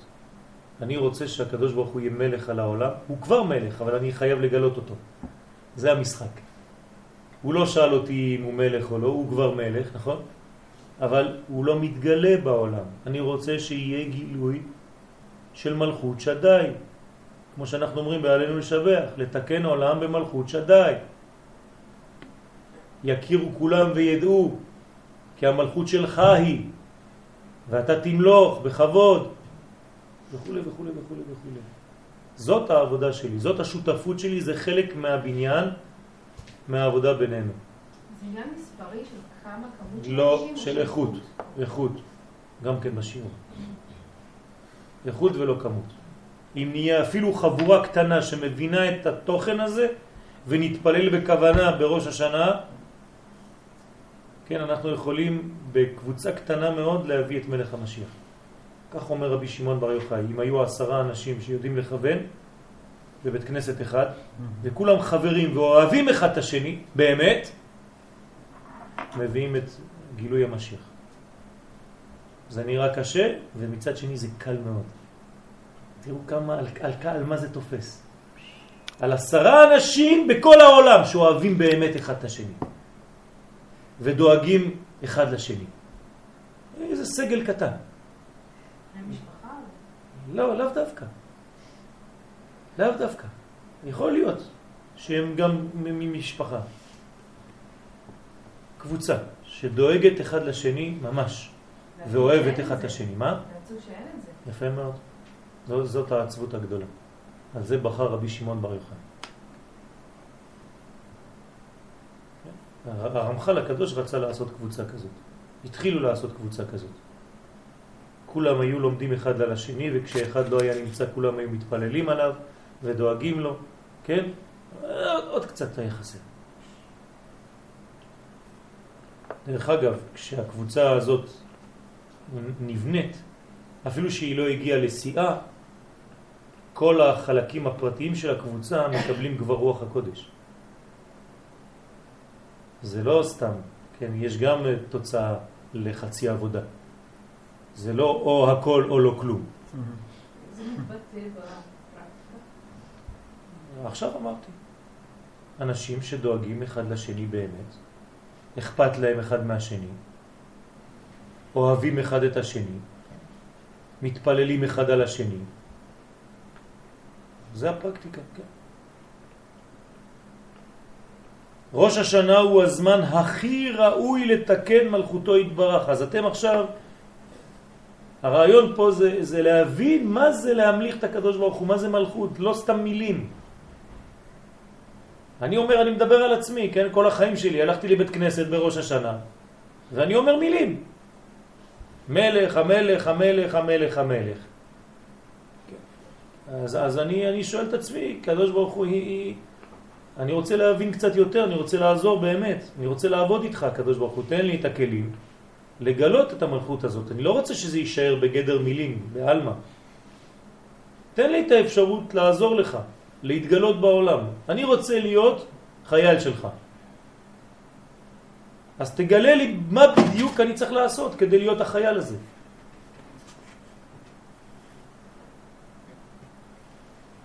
אז, אז הקדוש ברוך הוא, כן, כשאדם רוצה באמת, אז הוא מגלה לו. וזה נראה דברים פשוטים, אבל הדברים שאמרנו פה הם דברים חשובים ביותר. שקודם כל אתה עם. אין מלך בלא עם. כלל ראשון. אז תגלה את הבחינה הזאת בבית כנסת שלך, אצל החברים שלך, ולאט לאט שכל אחד יהיה, ירחיב את זה הלאה. עד שכל עם ישראל, כן, יבינו שהם עם ישראל. ברגע שנבין שאנחנו עם ישראל, אז המלכות מתגלה דרכנו ישר לעולם. לתקן מלכותו יתברך, ובלשון רבנו הגדול, ביום ראש השנה, האדון ברוך הוא, כן, כשהוא אדון, זאת אומרת שיש לו מישהו שהוא אדון עליו, ומי זה המישהו הזה? עם ישראל, עומד כביכול בבחינת מלך על עולמו. אז אנחנו ממליכים את הקדוש ברוך הוא על העולם. ועל כן, הנה השעה ראויה להתפלל לפני שתגלה מלכותו לגמרי בעולם. למה לפני? כי ברגע שהיא תתגלה, אז היא תתגלה, מה עשית אתה? אז בוא נהיה אנחנו שותפים שמקרבים את הגאולה. בוא נהיה אנחנו אלה שגורמים לקדוש ברוך הוא להתגלות. זה נשמע כזה משוגע, כזה דתי, איזה פנאטי אחד. בוא נעשה אנחנו את העבודה, כן? אבל אני כן מאפשר לעצמי לדבר בצורה כזאת, כי באמת אני דואג למלכותו יתברך. כואב לי שהקדוש ברוך הוא לא מתגלה. זה בושה לקדוש ברוך הוא שהוא לא מתגלה בעולם הזה. שהעולם הזה מתנהג כאילו הוא לא. נמצא. אני מרגיש בושה בשבילו. כואב לי עליו. אני לא יכול לישון בלילה בצורה שקטה. אני בוכה. אם אתה לא מרגיש את הצער הזה, אתה לא יכול להתפלל באמת. אתה אומר מילים. סליחה על הקיצוניות.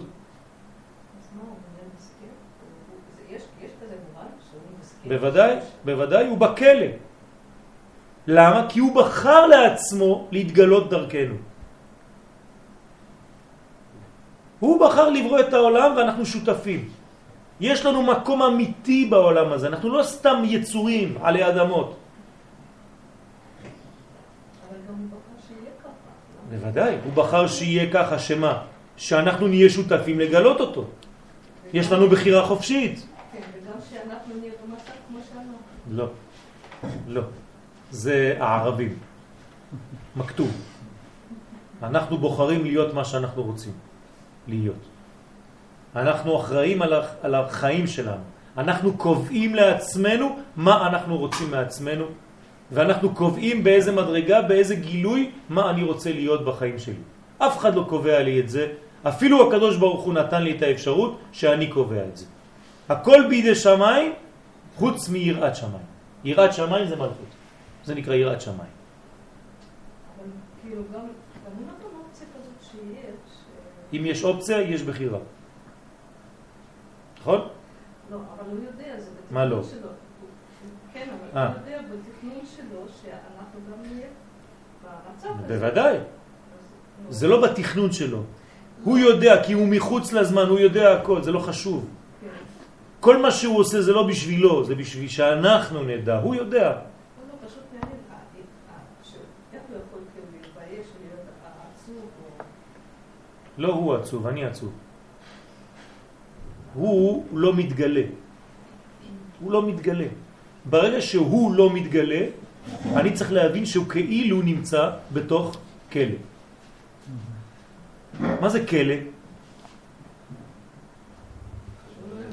לא. כלא. כאילו לא. בסדר? אז אם הוא בכלא, אני צריך לשחרר אותו מהכלא. מה זה לשחרר אותו מהכלא? לגלות אותו בעולם.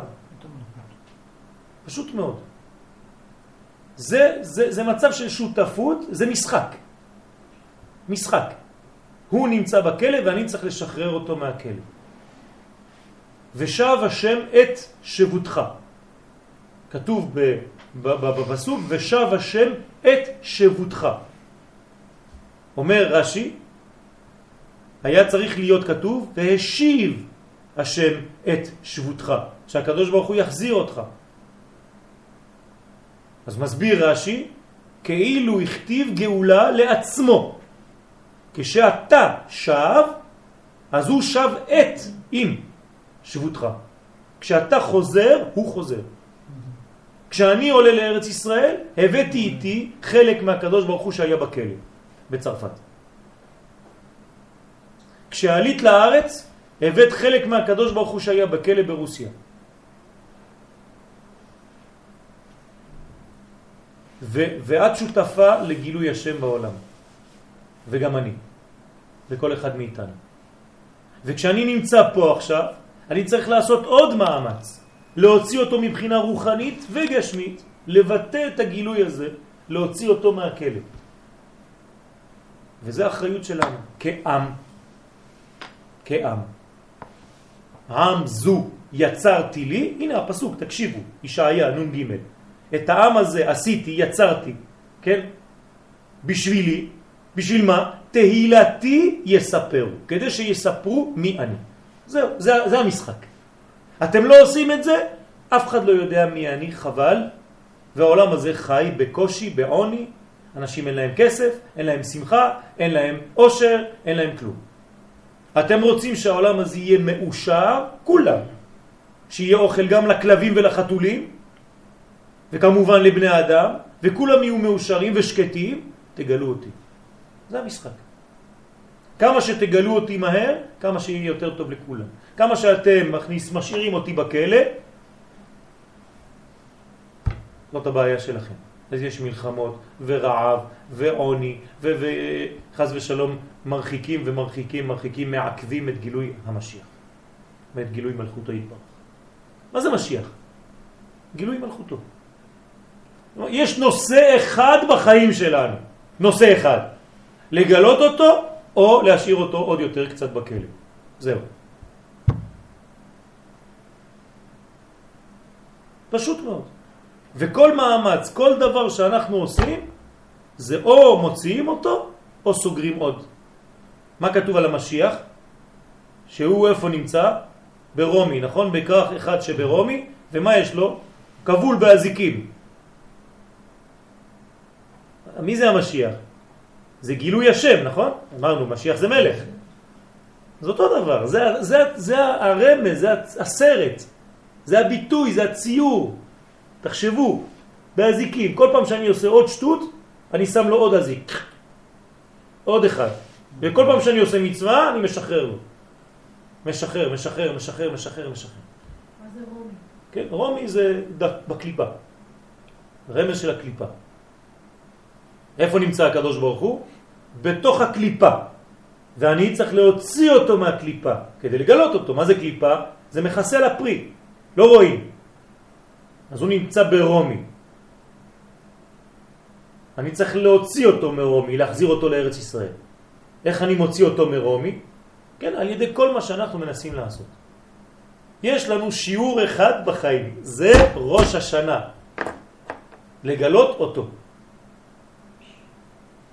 וכל אחד בתחום שלו, כל אחד בעולם הפרטי שלו, אבל דבר ראשון, לגלות מי אנחנו. עם ישראל. עם זו יצרתי לי. לא כתוב יהודים אלה עשיתי בשבילי. עם זו. לא לשכוח זה הדבר הכי חשוב. כן? עם זו יצרתי.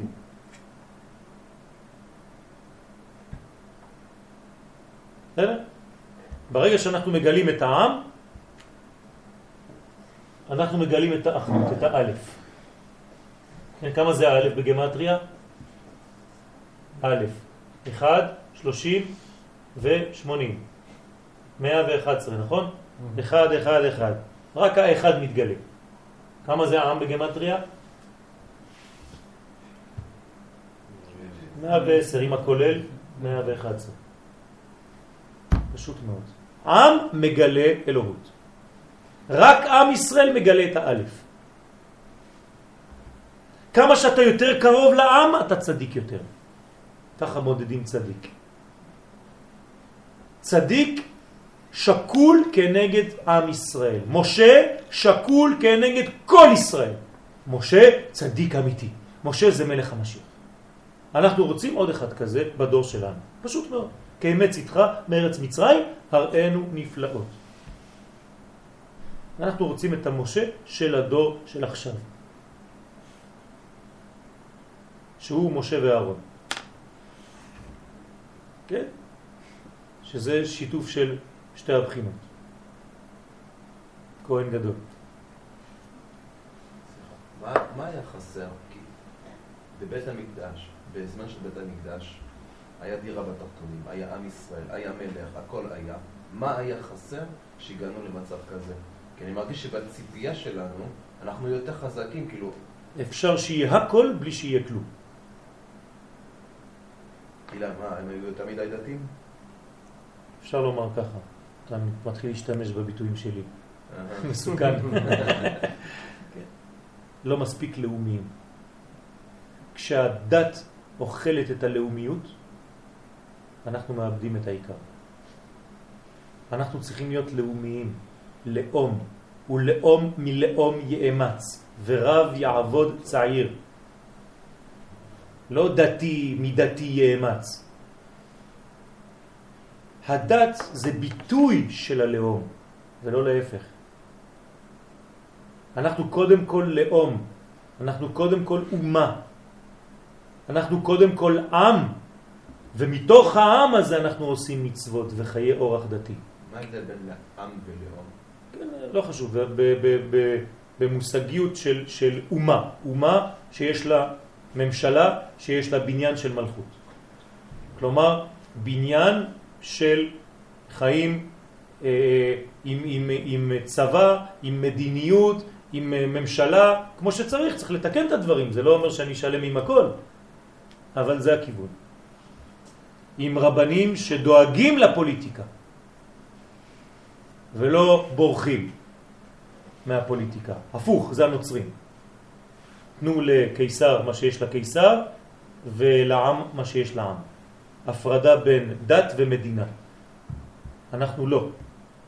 אנחנו חייבים דתיים שנמצאים בכנסת ודואגים לעם ישראל בלאום ויודעים ללכת לצבא ולהתעניין בכל מה שקורה בינתיים.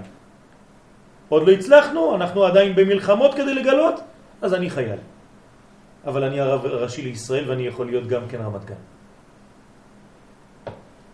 ויש לי כלכלה ויש לי מה שצריך, כן? כל מה שצריך כדי לבנות מדינה, זה נקרא לאום. זה אומה.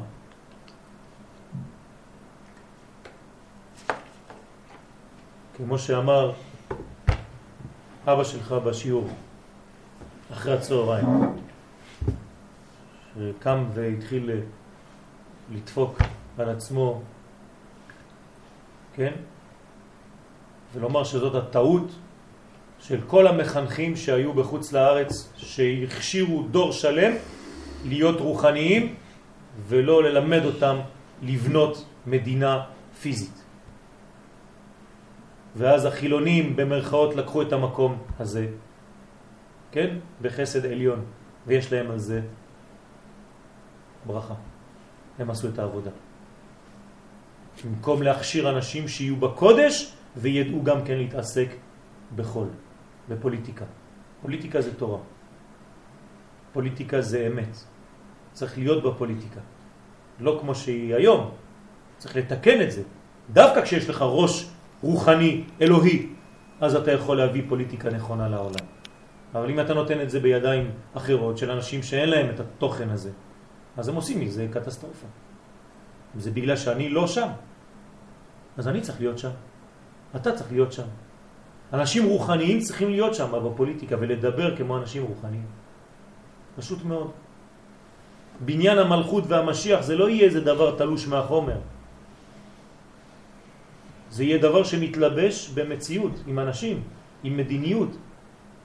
מיסים, כל אחד ייתן מיסים כדי לבנות את בית המקדש השלישי. זה לא סתם דברים ככה רוחניים. אתה תעבוד, ייקחו ממך מס הכנסה, יהיה כתוב שם בניין בית המקדש, באחד מהשורות.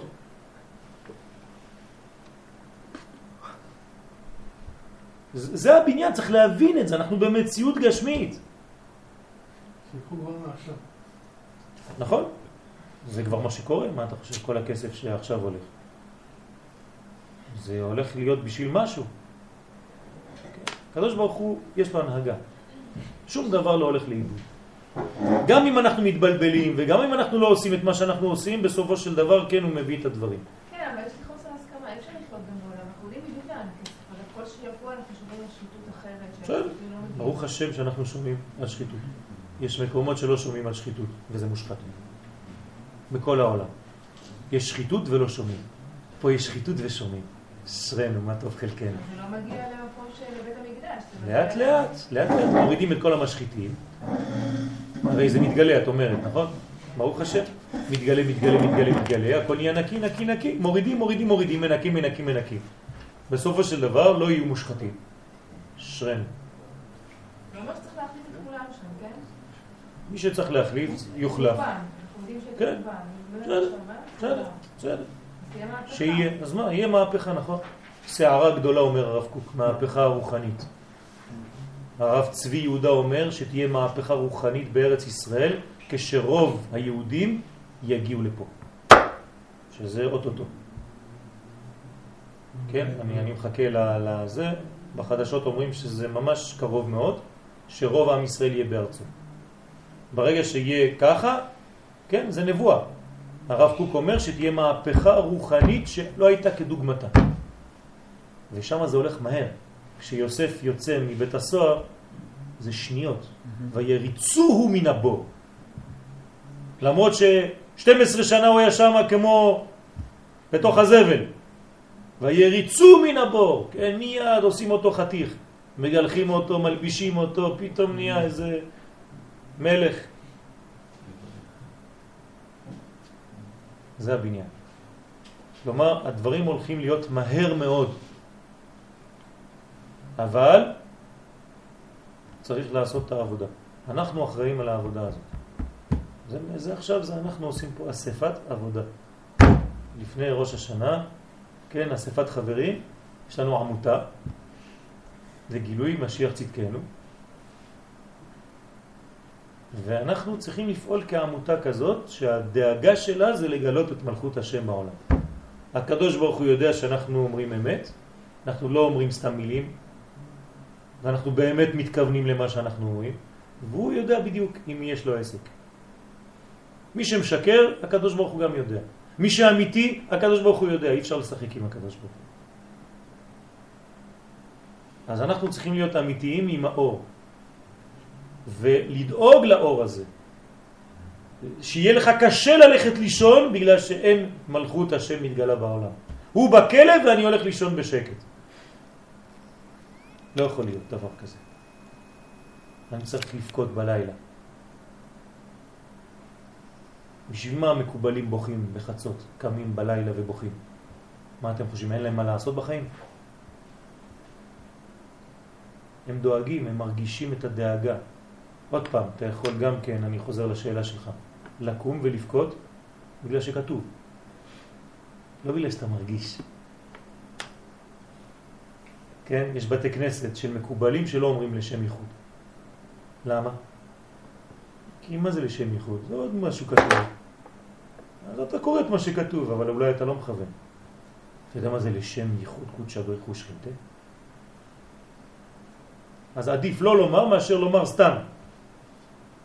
אז כשאתה אומר, תכוון על מה שאתה אומר. לשם ייחוד. הקדוש ברוך הוא והשכינה, גילוי משיח. בדחילו ורחימו, ורחימו ודחילו. לא עוד תוספת לתפילה. כמו שהתפילה, אז אתה אומר, לשם ייחוד קדוש ברוך הוא. אז יהיה צריך לכתוב עוד לשם ייחוד בשביל הלשם ייחוד הזה. זה לא מעניין אף אחד מה שאתה אומר. אתה צריך להתכוון למה שאתה אומר. ולא בגלל שקראת יותר בטקסט, שאתה יותר צדיק מאחד שלא קרא. עדיף מעט בכוונה מהרבה בלי כוונה. אז תהיה במקום שאתה מדבר, תהיה דובר אמת בלבבו, וישכים ויומר, כל מה שאתה אומר בבוקר. לעולם יהיה אדם ירא שמיים, בסתר ובגלוי, לא רק בגלוי. צדיק, הולך ישר, כן? בסתר, כשלא רואים אותך. איך אתה מרגיש עם הקדוש ברוך הוא? אתה מרגיש נקי או אתה מרגיש שלא עשית את העבודה? עוד שנה עברה, עוד לא התגלה מלך המשיח. בגלל מי? אנחנו לא, לא אחראים על זה? איזה צער אנחנו צריכים לפקוט על הדבר הזה. איזה בושה. איפה היינו? עוד שלושה, ארבעה ימים ראש השנה, חמישה ימים, איפה היינו כל השנה? איפה היינו? איך אנחנו מסוגלים, מעיזים עוד פעם להתקרב לראש השנה ולהגיד אותם מילים בקלות ראש, ותמלוך אתה המלך הקדוש, המלך המשפט. מילים, מילים, מילים. אתה אמיתי? אם אתה אמיתי אתה לא יכול אפילו לפתוח את הפה בראש השנה. אני אומר את זה מכאב לב גדול מאוד, אני בוכה בפנים. ממש, ממש. כל, כל התפילות, כל ה... יש לי איזה ברדוקס, אני מרגיש לפעמים שהתפילות האלה, הם, הם מכניסים את האוטומטי. יפה מאוד. יפה מאוד, אז אל תיכנס לזה, לאוטומטי הזה. אה, לא, לפעמים אני בורח מהתפילה. אל תברח, אל תברח מהתפילה. אני מבין אותך, אבל אל תברח מהתפילה, אדרבה. תתפלל, תתכוון, תיקח חלק מהתפילה. אתה בציבור, נכון? אתה בעם. הציבוריות מגלה את העם. אז תיקח לך חלק מהתפילה הזאת ותכוון על החלק הקטן הזה. הם יתקדמו קצת. לא תקרא את כל השורה איתם בחזרה. לא חשוב, אני מרשה לך. תיקח חלק בחזרה ותתפוס את החלק הזה, אתה, ותיקח חלק, שתי מילים, ותבכה שם. תישאר שעתיים, ארבע שעות עד שתי המילים האלה. תהיה שם. אתה לא צריך לקרוא, לגמור 20 אלף אותיות. זה לא מה שאנחנו באים לעשות בראש השנה. אין לנו רומן לגמור. אז למה יש 20 אלף זה לא כי זה צריך, בגלל שאנשים לא מבינים, אז צריך לתת להם. יש אנשים שהם חייבים לעבור דרך זה. והאמת, כל מילה שם זה בול. רק אנחנו לא מקשיבים, כי אנחנו קוראים, מדלגים. שרים. שרים. שרים. ולפעמים המנגינה אוכלת את התוכן, ולפעמים הריבוי במשיכות האלה לוקח לך את התוכן. מה אני צריך שיגידו במשך רבע שעה? "אה". אז אם זה עוזר לך, אדרבה, בכבוד. איך אפשר בכלל לשיר את הסליחות, שקוראים את המילים? אפשר? אפשר, אפשר, כי אתה צריך להיות שמח כשאתה רואה את החיסרון שלך, גם זה שמחה. אני שמח שאני רואה את הכתמים. יש אנשים שלא רואים את הכתמים, אלה צריכים להיות עוד יותר עצובים. אני שמח שאני רואה את החסרונות שלי, גם בזה אני יכול להיות שמח ולהשאיר לקדוש ברוך הוא.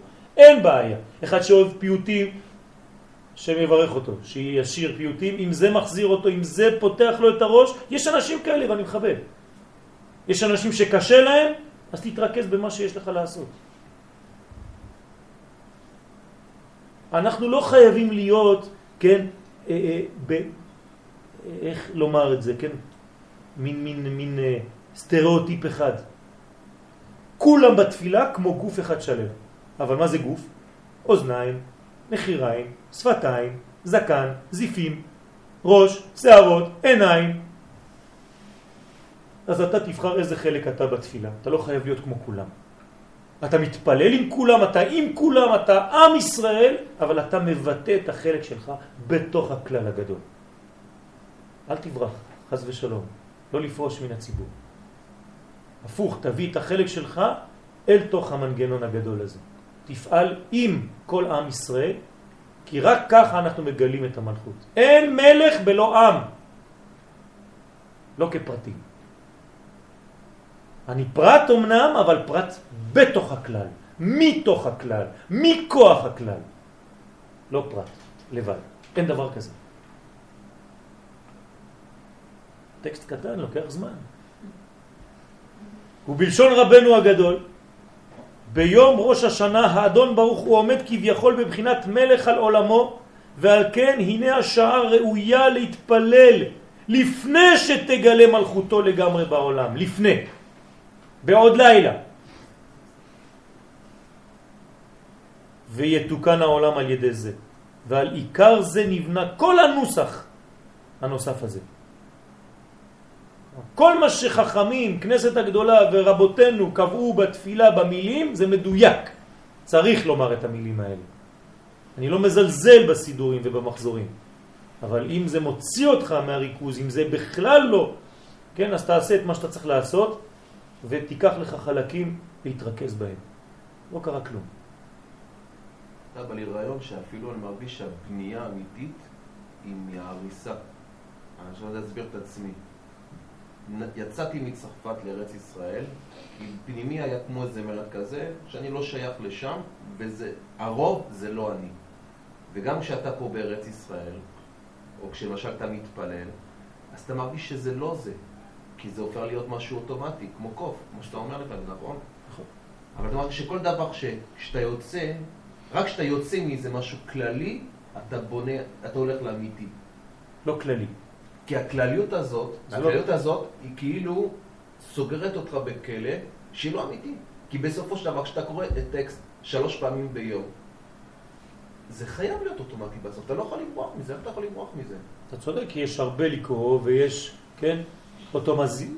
אוטומטיזציה של הדבר הזה, וצריך להיזהר מאוד לא ליפול למלכודת, זה נכון, אבל אפשר לעשות את זה. כל פעם, כל פעם שאני אוכל, כל פעם כל. שאתה אוכל אתה עושה ברכה, כל פעם שאתה נכנס לשירותים אתה עושה ברכה. הברכה הזאת, אז פעם ראשונה שאתה עושה אותה בחיים שלך, אז היא אמיתית, כי אתה מרגיש אותה. אז תהיה זקן איך אתה ויניק. יכול אחרי אלף פעם שתהיה עוד אמיתית? זקן ויניק. בראש השנה שנה שעברה היית באותו מקום שאתה היום? תחשוב על ראש השנה שהיית שנה לא, אבל. רק בזכות הלימוד, לא- לא בזכות ה... לא, בגלל זה, בגלל זה אנחנו לומדים. בגלל זה אנחנו לומדים. מה כל העניין? מה, מה יש לנו לעשות פה? לא היית יכול להיות במיטה שלך עכשיו? אנחנו נורמלים. כנראה שאנחנו דואגים באמת. כלומר- נכון? מה? שהוא לא נותן לך להתחדש כל הזמן. שמה? קליפת עמלק. כן, כן, כן, כן. מה זה קליפת עמלק? מה זה קליפת עמלק? עכשיו מור אומר את זה. ואתה עייף ויגע. לא עייף בגלל שהעבידו אותך בעבודה, אתה מת מעייפות. לא, אתה עייף נפשית. אתה מכיר את האנשים האלה שהם נמאס מהכל כבר, אתה עייף מהחיים? זה עמלק. תדע לך שהוא תפס אותך חזק עכשיו. אם אתה עייף מהחיים, אין לך כוח התחדשות. אז תזרוק את זה לפח. תיקח את התפילה שלך, עכשיו הגעת למודעות הזאת, ברוך השם, כן? כמה אלקטרודות העירו אותך, אז תיקח, תיכנס לראש השנה, השנה בצורה אחרת. אשריך. ואם אתה רואה שאתה יכול להשפיע על, על עוד כמה חברים שם, לעורר את זה, להיות אמיתי, אז תעביר איזה שיעור קטן אפילו אתה, שם במקום שאתה תהיה בו. בארבע לפנות בוקר. לא קרה כלום. תעביר את השיעור הזה, יש לך את הדף עכשיו. רק עכשיו אתה חייב ללמוד כדי ללמד. אתה תקשיב עוד יותר טוב. ושלא יחכה לראש השנה, שהתפילה שלנו... שוב אני אומר בגדול, כן? כן? כל בוקר, אבל בראש השנה יש התחלה. כשאתה מרגיש שיש יום, שיש תאריך של התחלה, זה יותר קל. זה כמו בלימודים. היום הראשון הכל נקי, אז אתה מרגיש יותר כאילו אתה עכשיו מתחיל. נכון כל יום, תגיד כל יום, אבל זה לא אותו דבר. כשיש שינוי מאתמול להיום ואומרים לך היום מתחילים, אה, אז אתה חדש. אז אומרים לנו, הנה עוד כמה ימים היום מתחילים. כל יום זה התחלה חדשה. עוד פעם, את לא מרגישה את זה כל יום. בראש השנה אפשר להרגיש את זה עוד יותר, כי אומרים לך, ראש השנה, ראש השינוי, חדשים, קמים, שנה חדשה, כן? שנה טובה. אה, אתה, מעב- אתה מרגיש את המעבר. כל יום אתה לא מרגיש את המעברים. צדיק כן ירגיש כל יום. עכשיו, למה תהיה דומה השנה הבאה שלך? לראש השנה שלך. אם בראש השנה אתה תעורר את המדרגה הזאת של החידוש, אז כל הימים אחרי זה גם כן יתעוררו באותו חידוש. חדשים גם ישנים. זה אסור. דודי צפנתי לך. לא גם החדשים וגם הישנים. שגם הישנים יהיו כחדשים. בסדר? תמיד אנחנו חוזרים על הזקן ויניק. כן? זקן, מבחינת זקן החוכמה, אבל יניק. מה זה יניק? הוא אפילו מכאיב לאימא. הוא יונק, הוא לא עוזב. כן? ככה תהיה. זנק, זקן ויניק. אתה יונק, אתה יש לך אנרגיה של יניק, חבל על הזמן. אם היו לך שיניים, היית חותך את הכל שם. כן, כואב לאמא. בגלל זה אין לתינוק שיניים. דרך אגב. הקדוש ברוך הוא יודע מה הוא עושה. נמצאת למד שעיקר התפילות בראש השנה הוא לגילוי מלכותו, או בלשון הרמח"ל, לגילוי ייחודו.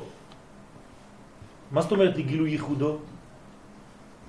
לגילוי עלמא דייחודה. איפה? בעלמא דפירודה. אנחנו בעלמא דפירודה, אנחנו לא יכולים לברוח מהמציאות הזאת, נכון? אז מה כן? תביא את עלמא דייחודה ותגלה אותה בעלמא דפירודה. זהו. מה זה אומר במילים פשוטות? פה זה איזה מילים קבלה. מה זה במילים פשוטות? תשדר שהקדוש ברוך הוא מולך על כל הפרטים של החיים שלך, אפילו על כוס מים שאני שותה עכשיו. הוא המלך. על כל מאמץ שאני עושה, על כל אקט שאני עושה, על כל פעולה קטנה, על כל תפילה, על כל יחס, על כל דיבור, על כל... הכל הקדוש ברוך הוא נמצא כאן, תמיד. אתם ניצבים, הוא ניצב. כן? שיוויתי השם לנגדי תמיד. אלמא דייחודה. באלמא דפירודה. זה נקרא גילוי ייחודו. אין שתי רשויות. הקדוש ברוך הוא אחראי על הכל. דומיננטי על הכל. אין מקום שהוא לא נמצא בו. אין מציאות שהוא לא נמצא בו. אין יומן חדשות שהקדוש ברוך הוא לא מסתתר שם ומקדם עוד קצת את תהליך הגאולה. אין דבר כזה. רק אני צריך להבין. אני צריך לראות בין השורות. ציפית לישוע. היה לך משקפת לראות, לצפות. בכל חדשות אם יש ישוע בחדשה הזאת. וזה לשונו. והנה מתפללים שתהיה השפעה בגלוי. חנה, בגלוי. לא בסתר. קדוש ברוך הוא עושה את העבודה שלו בסתר, הוא כמו בכלא. אנחנו רוצים בגלוי. לדעת שזה הוא. באופן פשוט רואים. עד שירגישו הנבראים באמיתתה. אני רוצה להרגיש ושכל חלק בבריאה ירגיש את האמיתה, את האמת הזאת. וזהו וידע כל פעול כי אתה פעלתו. כל אחד שהוא פעול, כן, שהוא נפעל, הוא יודע מי מפעיל אותו. זה אנחנו צריכים להבין. היד שלי, אף פעם אין לה מחשבה שהיא עושה את הדברים לבד. תמיד יש לה זרם שבא מהמוח ואומר לה לפעול ולעשות את הפעולות שאני עכשיו מצווה עליה לעשות. אז ידע כל פעול כי אתה פעלתו, אותו דבר. אני חייב לדעת שהקדוש ברוך הוא מפעיל אותי. הוא המפעיל הגדול ואני הנפעל הקטן. ועם ישראל הוא הנפעל של המפעיל שמגלה את הפועל בנפעל של העולם הזה. הפועל הגדול, לא הפועל תל אביב. כן? הפועל הגדול זה הקדוש ברוך הוא. והנפעלות, הנפעלות הגדולה זה העולם שלנו. הוא אקטיבי ואנחנו פסיביים מהאקטיביות שלו. ואנחנו צריכים להיכנס גם כן לאקטיביות שהוא גורם לנו. להכתב אותנו. והנה מדרגות הנבראים שלוש, והן המעשים היצורים והברואים. כן, כנגד בריאה, יצירה, עשייה. בבחינת שלוש עולמות, כן, שלושת העולמות, בריאה, יצירה, עשייה. הוא כנגדם, וידע כל פעול, פעול, עשייה. ויבין כל יצור, יצור, יצירה, ויאמר כל אשר נשמה, נשמה בריאה, כן, נשמה, באפו. אז לכן אנחנו אומרים את זה בתפילה, זה לא כדי לחזור על מילים, שיהיה עוד יותר כבד. לא, אז תיקח את הסידור שלך, תיקח את השיעור הזה, תפתח את המחזור שלך של ראש השנה, ותכתוב ליד כל דבר קטן, אם זה לא כתוב לך, כן, וידע כל פעול עולם העשייה. ויבין כל יצור עולם היציר. וידע כל אשר נשמה באפו, נשמה בריאה. וככה תבנה לך סידור. מה אתם חושבים שלרבותינו היו מחזורים שקונים במאה שערים? הם היו כותבים לעצמם את המחזור שלהם. כל אחד היה כותב מחזור לעצמו. כתב יד. כזה. עם כל מה שאתה רוצה, וכל אחד יש לו את הכוונות שלו, איפה הוא מרגיש יותר, אז הוא שם חלק יותר גדול. אתה יודע מה זה לכתוב סידור לבד? אתה באמת מכוון. לא כתבו את זה בשבילך, אתה רק קורא מה שכתוב שם. אתה כותב אותו, אז תכתבו. חוץ מזה, זה יישאר לילדים ולנכדים, אתה יודע מה זה סידור? שכתבת אתה? אני נותן לכם רעיונות. כן. זה יכול לקחת כמה שנים, לא חשוב. התחלת, כאילו גמרת. לא עליך המלאכה לגמור, אבל התחלת. נכנסת לרכבת, לא אכפת לי שאתה בקרון האחרון, אתה ברכבת. בתוך הרכבת אתה יכול ללכת, יש לך שעה, שעתיים וחצי נסיעה. אתה יכול להגיע עד לקטר. בסדר? ואומנם מלכותו בכל משלה. מה זה בכל? מי נקרא בכל? מלכות, בכל, לא כל. כל, בכל. כן, כמה זה בגמטריה? 52, שם בן.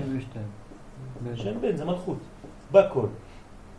כן, והשם ברך את אברהם בכל.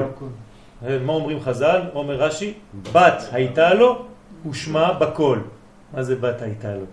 רמז למלכות. בפשט אולי הייתה לו בת שקוראים לה בקול. בקול, בוא הנה. או שזה המלכות, שם בן, בגמטריה בקול. כן? מה זה אומר שהוא בירך אותו בקול? זאת אומרת שבא, מה זה הברכה של האישה? שכשיש בה, מה? קול. קול. הבינות שיש בה? שיש בה קול. מי זה קול? יסוד. הבנת? בקול. זה שתי מילים.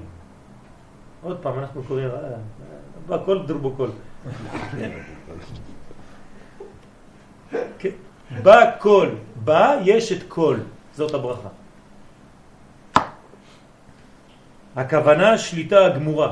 זה נקרא שליטה. זה שיש חיבור בין העליונים לבין התחתונים. בין קול לבין קלה. כן? שהאדון שולט בקול. זה גם מיתוק, דרך אגב, מיתוק הדין, כשהקול נמצא בה. אם לא, זה רע.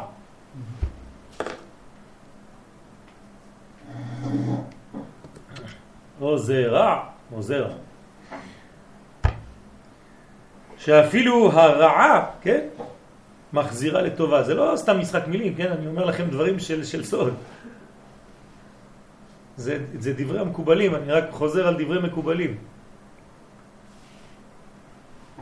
כן?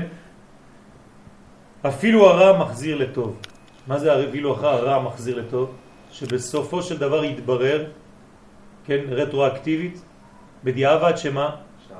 שכל הרע הוא טוב, לא היה רע בכלל. מפחיד, אה? כל שיעור יש מישהו שאומר שזה מפחיד. כן. עכשיו אתה אמרת. נכון? לא, אני אומר את זה בכוונה. כל הרע הוא טוב, אין רע. רק שהוא קליפה על הטוב. אמרנו, מה זה רע? חוסר טוב. יפה מאוד. או הסתר של הטוב. אז הוא בעצם טוב, מכוסה. אז מה צריך להוציא? את הכיסוי, להסיר את הלוט, ואז אתה מגלה את הטוב הפנימי שגנוז בתוך הרע.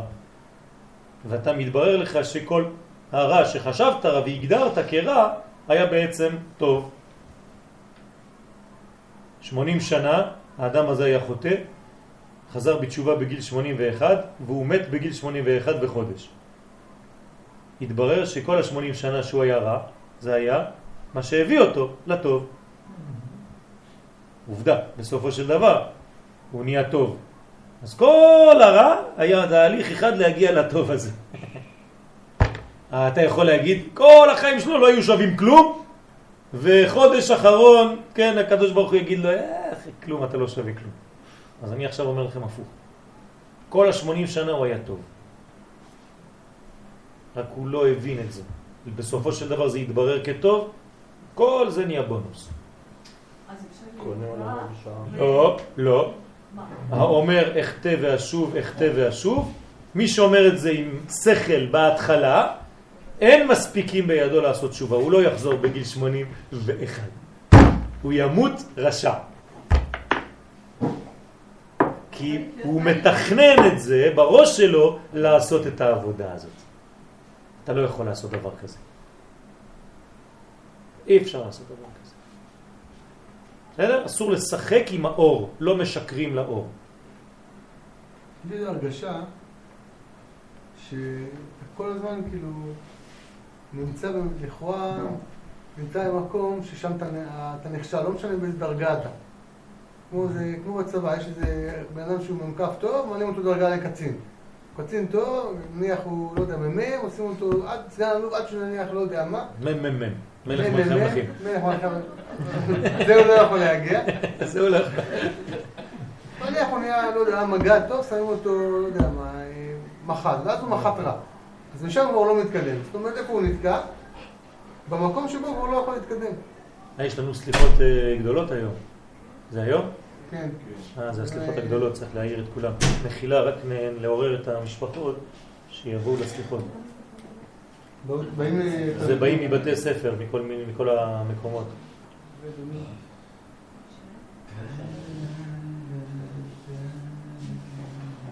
מחילה מכבודכם, שנייה.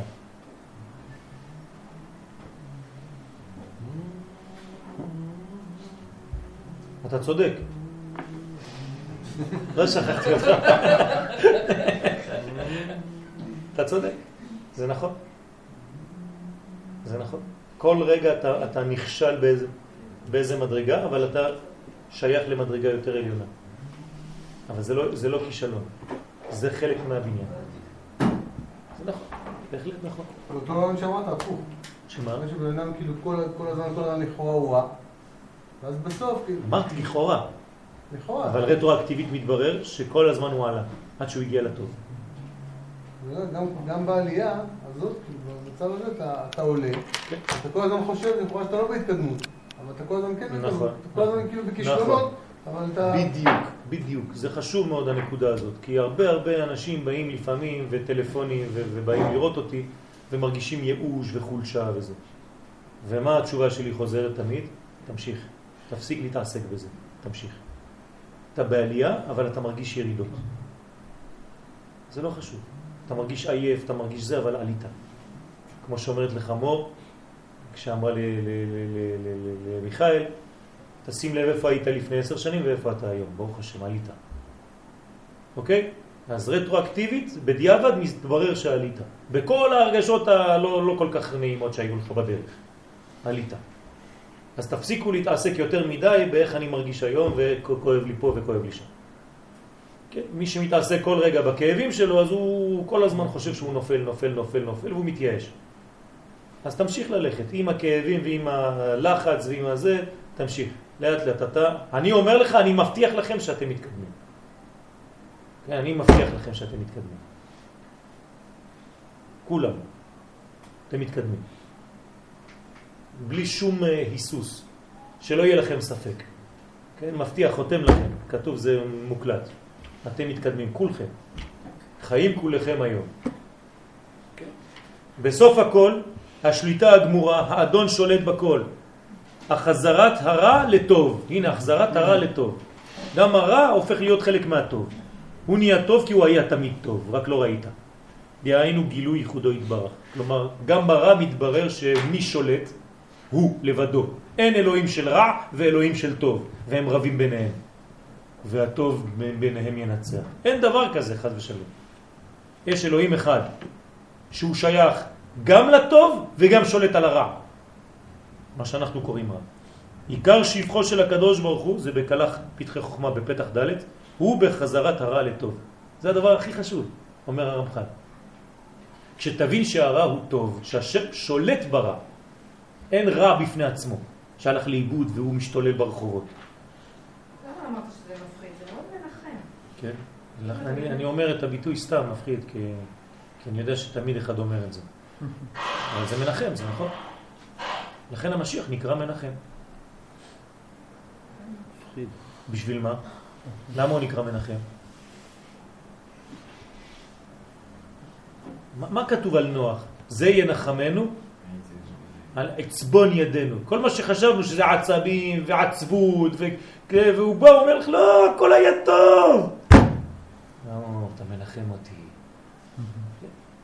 בדיוק העניין הזה. לכן הוא נקרא מנחם.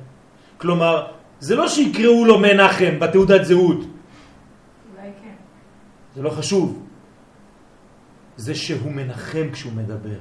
אתה נרגע כשהוא מדבר אליך. זה העניין. אתה שמח כשגמרת לדבר איתו. זה משיח, זה תכונה של משיח. להפוך את כל הנמצאים מרעה לטובה. הוא רואה תמיד את הטוב בכל מצב. תמיד. מוציא לך את הטוב מכל זה. אתה בא ואומר לו, וואי, ראיתי זה, חלמתי זה. אומר לו, אה, ברוך השם, איזה חלום נפלא. להראות שאין שום שולט ומושל אלא הוא. אין מי שמעכב רצונו ואין מי שיאמר לו מה תעשה ומה תפעל, כי הכל מעשה ידיו. תשימו לב, כל זה בתפילה, נכון? בראש השנה? שמת לב לכל הדברים האלה? אז עכשיו תשים לב עוד יותר השנה בעזרת השם. רובה של תורת הרמח"ל סובבת על עיקרון זה של גילוי ייחודו. כן? תר, תראו ספר רכב לישראל עמוד 310. אולם גילוי ייחודו בפועל אינו אלא לקראת סוף אלף השישי היום. אנחנו בסוף אלף השישי, עכשיו אנחנו נראה, אנחנו רואים עם ביאת מלך המשיח את כל העניין הזה. כלך פתחי חוכמה, פתח מ"ט. אמנם בכל זאת, בכל שנה ושנה בראש השנה מתגלית בחינה זו של עולם הבא, ויקבלו כולם את עול מלכותך. אנחנו קצת תואמים ממה שיהיה לעתיד לבוא. ועל העתיד לבוא שדיברו עליו חז"ל, זה ההווה שלנו היום. אתם מבינים שאנחנו בעלי עתיד לבוא של חז"ל? תשימו לב לזה, זה הדבר הכי חשוב. אנחנו בעלי עתיד לבוא. כל פעם שכתוב באיזה טקסט לעתיד לבוא, זה אנחנו. אז תפת... צריך לפתוח את העיניים כדי לראות את זה. ותחזנה עינינו. ישנו שלב לפני העולם הבא, דהיינו אלף השביעי, והוא יום הדין הגדול, כן? תקראו את זה במם עיקרים. יום הדין הגדול הוא הראש לחיי הנצחיות. ביום זה ידין הבורא יתברך את כולם וישפוט הראויים להישאר לנצחיות והראויים לאבד, חס ושלום. ביום הדין הגדול יהיו נסדרים כל מעשי העולם לפי סדריהם כמו שנעשו מראשית העולם ועד סופו. כלומר אנחנו נראה את כל הסרט, כל הסרט, מההתחלה עד עכשיו. ועל פי כל זה יהיה השלמות בהודעה, כן, בהיוודע ייחודו יתברך שמו. אנחנו נגלה את האחדות, את הייחוד הזה, שאין עוד מלבדו, יש רק אלוהים אחד, והוא האחראי, בעל הבית על העולם הזה, ואת זה צריך לגלות. אני, אני אגיד במילים עוד יותר בוטות, אבל אני לא אומר לכם לעשות את זה. אפילו אם לא תבואו לבית הכנסת בראש השנה ותשמעו, תבינו, תפנימו את הדבר הזה, זה העיקר. כמובן שצריך לבוא, צריך לשמוע את השופר, צריך... כן? עוד פעם, הסגנון של התפילות שלנו היום הוא בכלל לא הסגנון שהיה בדורות הקודמים. אני מזכיר לכם שביום הכיפורים אנשים היו הולכים לרקוד. רק אחד היה עובד ביום הכיפורים, הכהן הגדול. מהבוקר עד הערב כולם מסתכלים עליו. מכוונים, אבל מסתכלים עליו, וזה הולך לשם למצוא, לשבת ליד הקישואים שלו, וזה היה הולך לראות את הבנות רוקדות כדי למצוא לו אישה, והיא הייתה הולכת לרקוד בכלל בקרמים. איפה היה עם ישראל? אבל במדרגה שלנו, זה כן חשוב לבוא לבית לגלות את כל הדברים האלה. אני אמרתי ההפך. ולהכיר את העם, לגלות בוודאי, בוודאי, בוודאי. אז לכן צריך לעשות את העבודה הזאת כמו שעושים אותה היום. אולי לא. כן? אולי לא. אולי זה? בתל אביב צריך לצאת החוצה ולא להיות בבית כנסת. בתל אביב. כן. לא, אה. כאילו, ביום כיפור, כן להיות בים ולדבר עם אנשים, ולא להיות בבית הכנסת, אם אני רוצה באמת לדאוג לעם שלי. זה יום אחר. כן. אם, אם בסופו של דבר זה מגלה אלוהות, כן? מה אני אגיד לך? מה אני יכול להגיד לך? לקחת את הזה של הנציג. מה אני יכול להגיד לך? כן? כמובן אל תעשה מצווה הבאה. בעבירה, כן? אבל אם הדבר הזה מגלה, אם הדבר הזה מקדם ממש, ואתה חושב שזה הדבר שהכי הכי פועל, כן? אני שנים לא התפללתי ביום הכיפורים, שנים. אני לפני 13 שנה, 13 שנה, זאת אומרת, אני, תבינו טוב, רק 13 שנה אני מתפלל ביום הכיפורים. מה הייתי עושה לפני? הייתי אחראי על ביטחון בבתי כנסת באירופה. הייתי עושה את התפילה שלי, אבל הכל לחוד, נכנס, עושה עמידה פה, עושה דבר שם. וכל היום הייתי בחוץ, שומר, עם מכשירי קשר, אקדחים, בלגן שלם, ומטפל בכל הנאצים והיימח שמם למיניהם שמנסים לחבל בבתי כנסיות בחוץ לארץ. זה מה שהייתי עושה. אז מה, בזבזתי את ימי הכיפורים שלי, לא היה שווה כלום? הייתי ישן, לא ישן, בבית הכנסת, כשכולם היו בבתים שלהם, הייתי ישן עם אור דלוק כל הלילה שם, בבית הכנסת, עם האקדח שלי ומכשירי קשר. הנה. אין. זה לא אומר שהייתי רחוק מהתוכן. הייתי קרוב מאוד לתוכן והייתי קרוב לעם שלי ודואג לעם שלי, שהם יתפללו בשקט. חייל, צה"ל, הוא עובד ביום הכיפורים? כן. אז מה, הוא מחוץ למערכת? הפוך. אז יש מדרגות, מדרגות, מדרגות, מדרגות. יהי רצון שנזכה בעזרת השם לגלות את מלכות, מלכותו יתברך, כן, השנה הזאת, עוד לפני ראש השנה. בעזרת השם יש לנו עוד כמה ימים, ולהחליט עכשיו ממש בראש נקי, צלול, שאנחנו בעזרת השם הולכים לגלות את המלך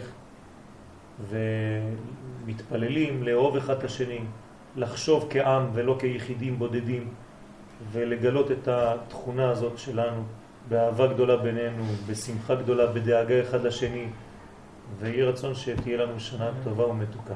אמן כן יהי רצון.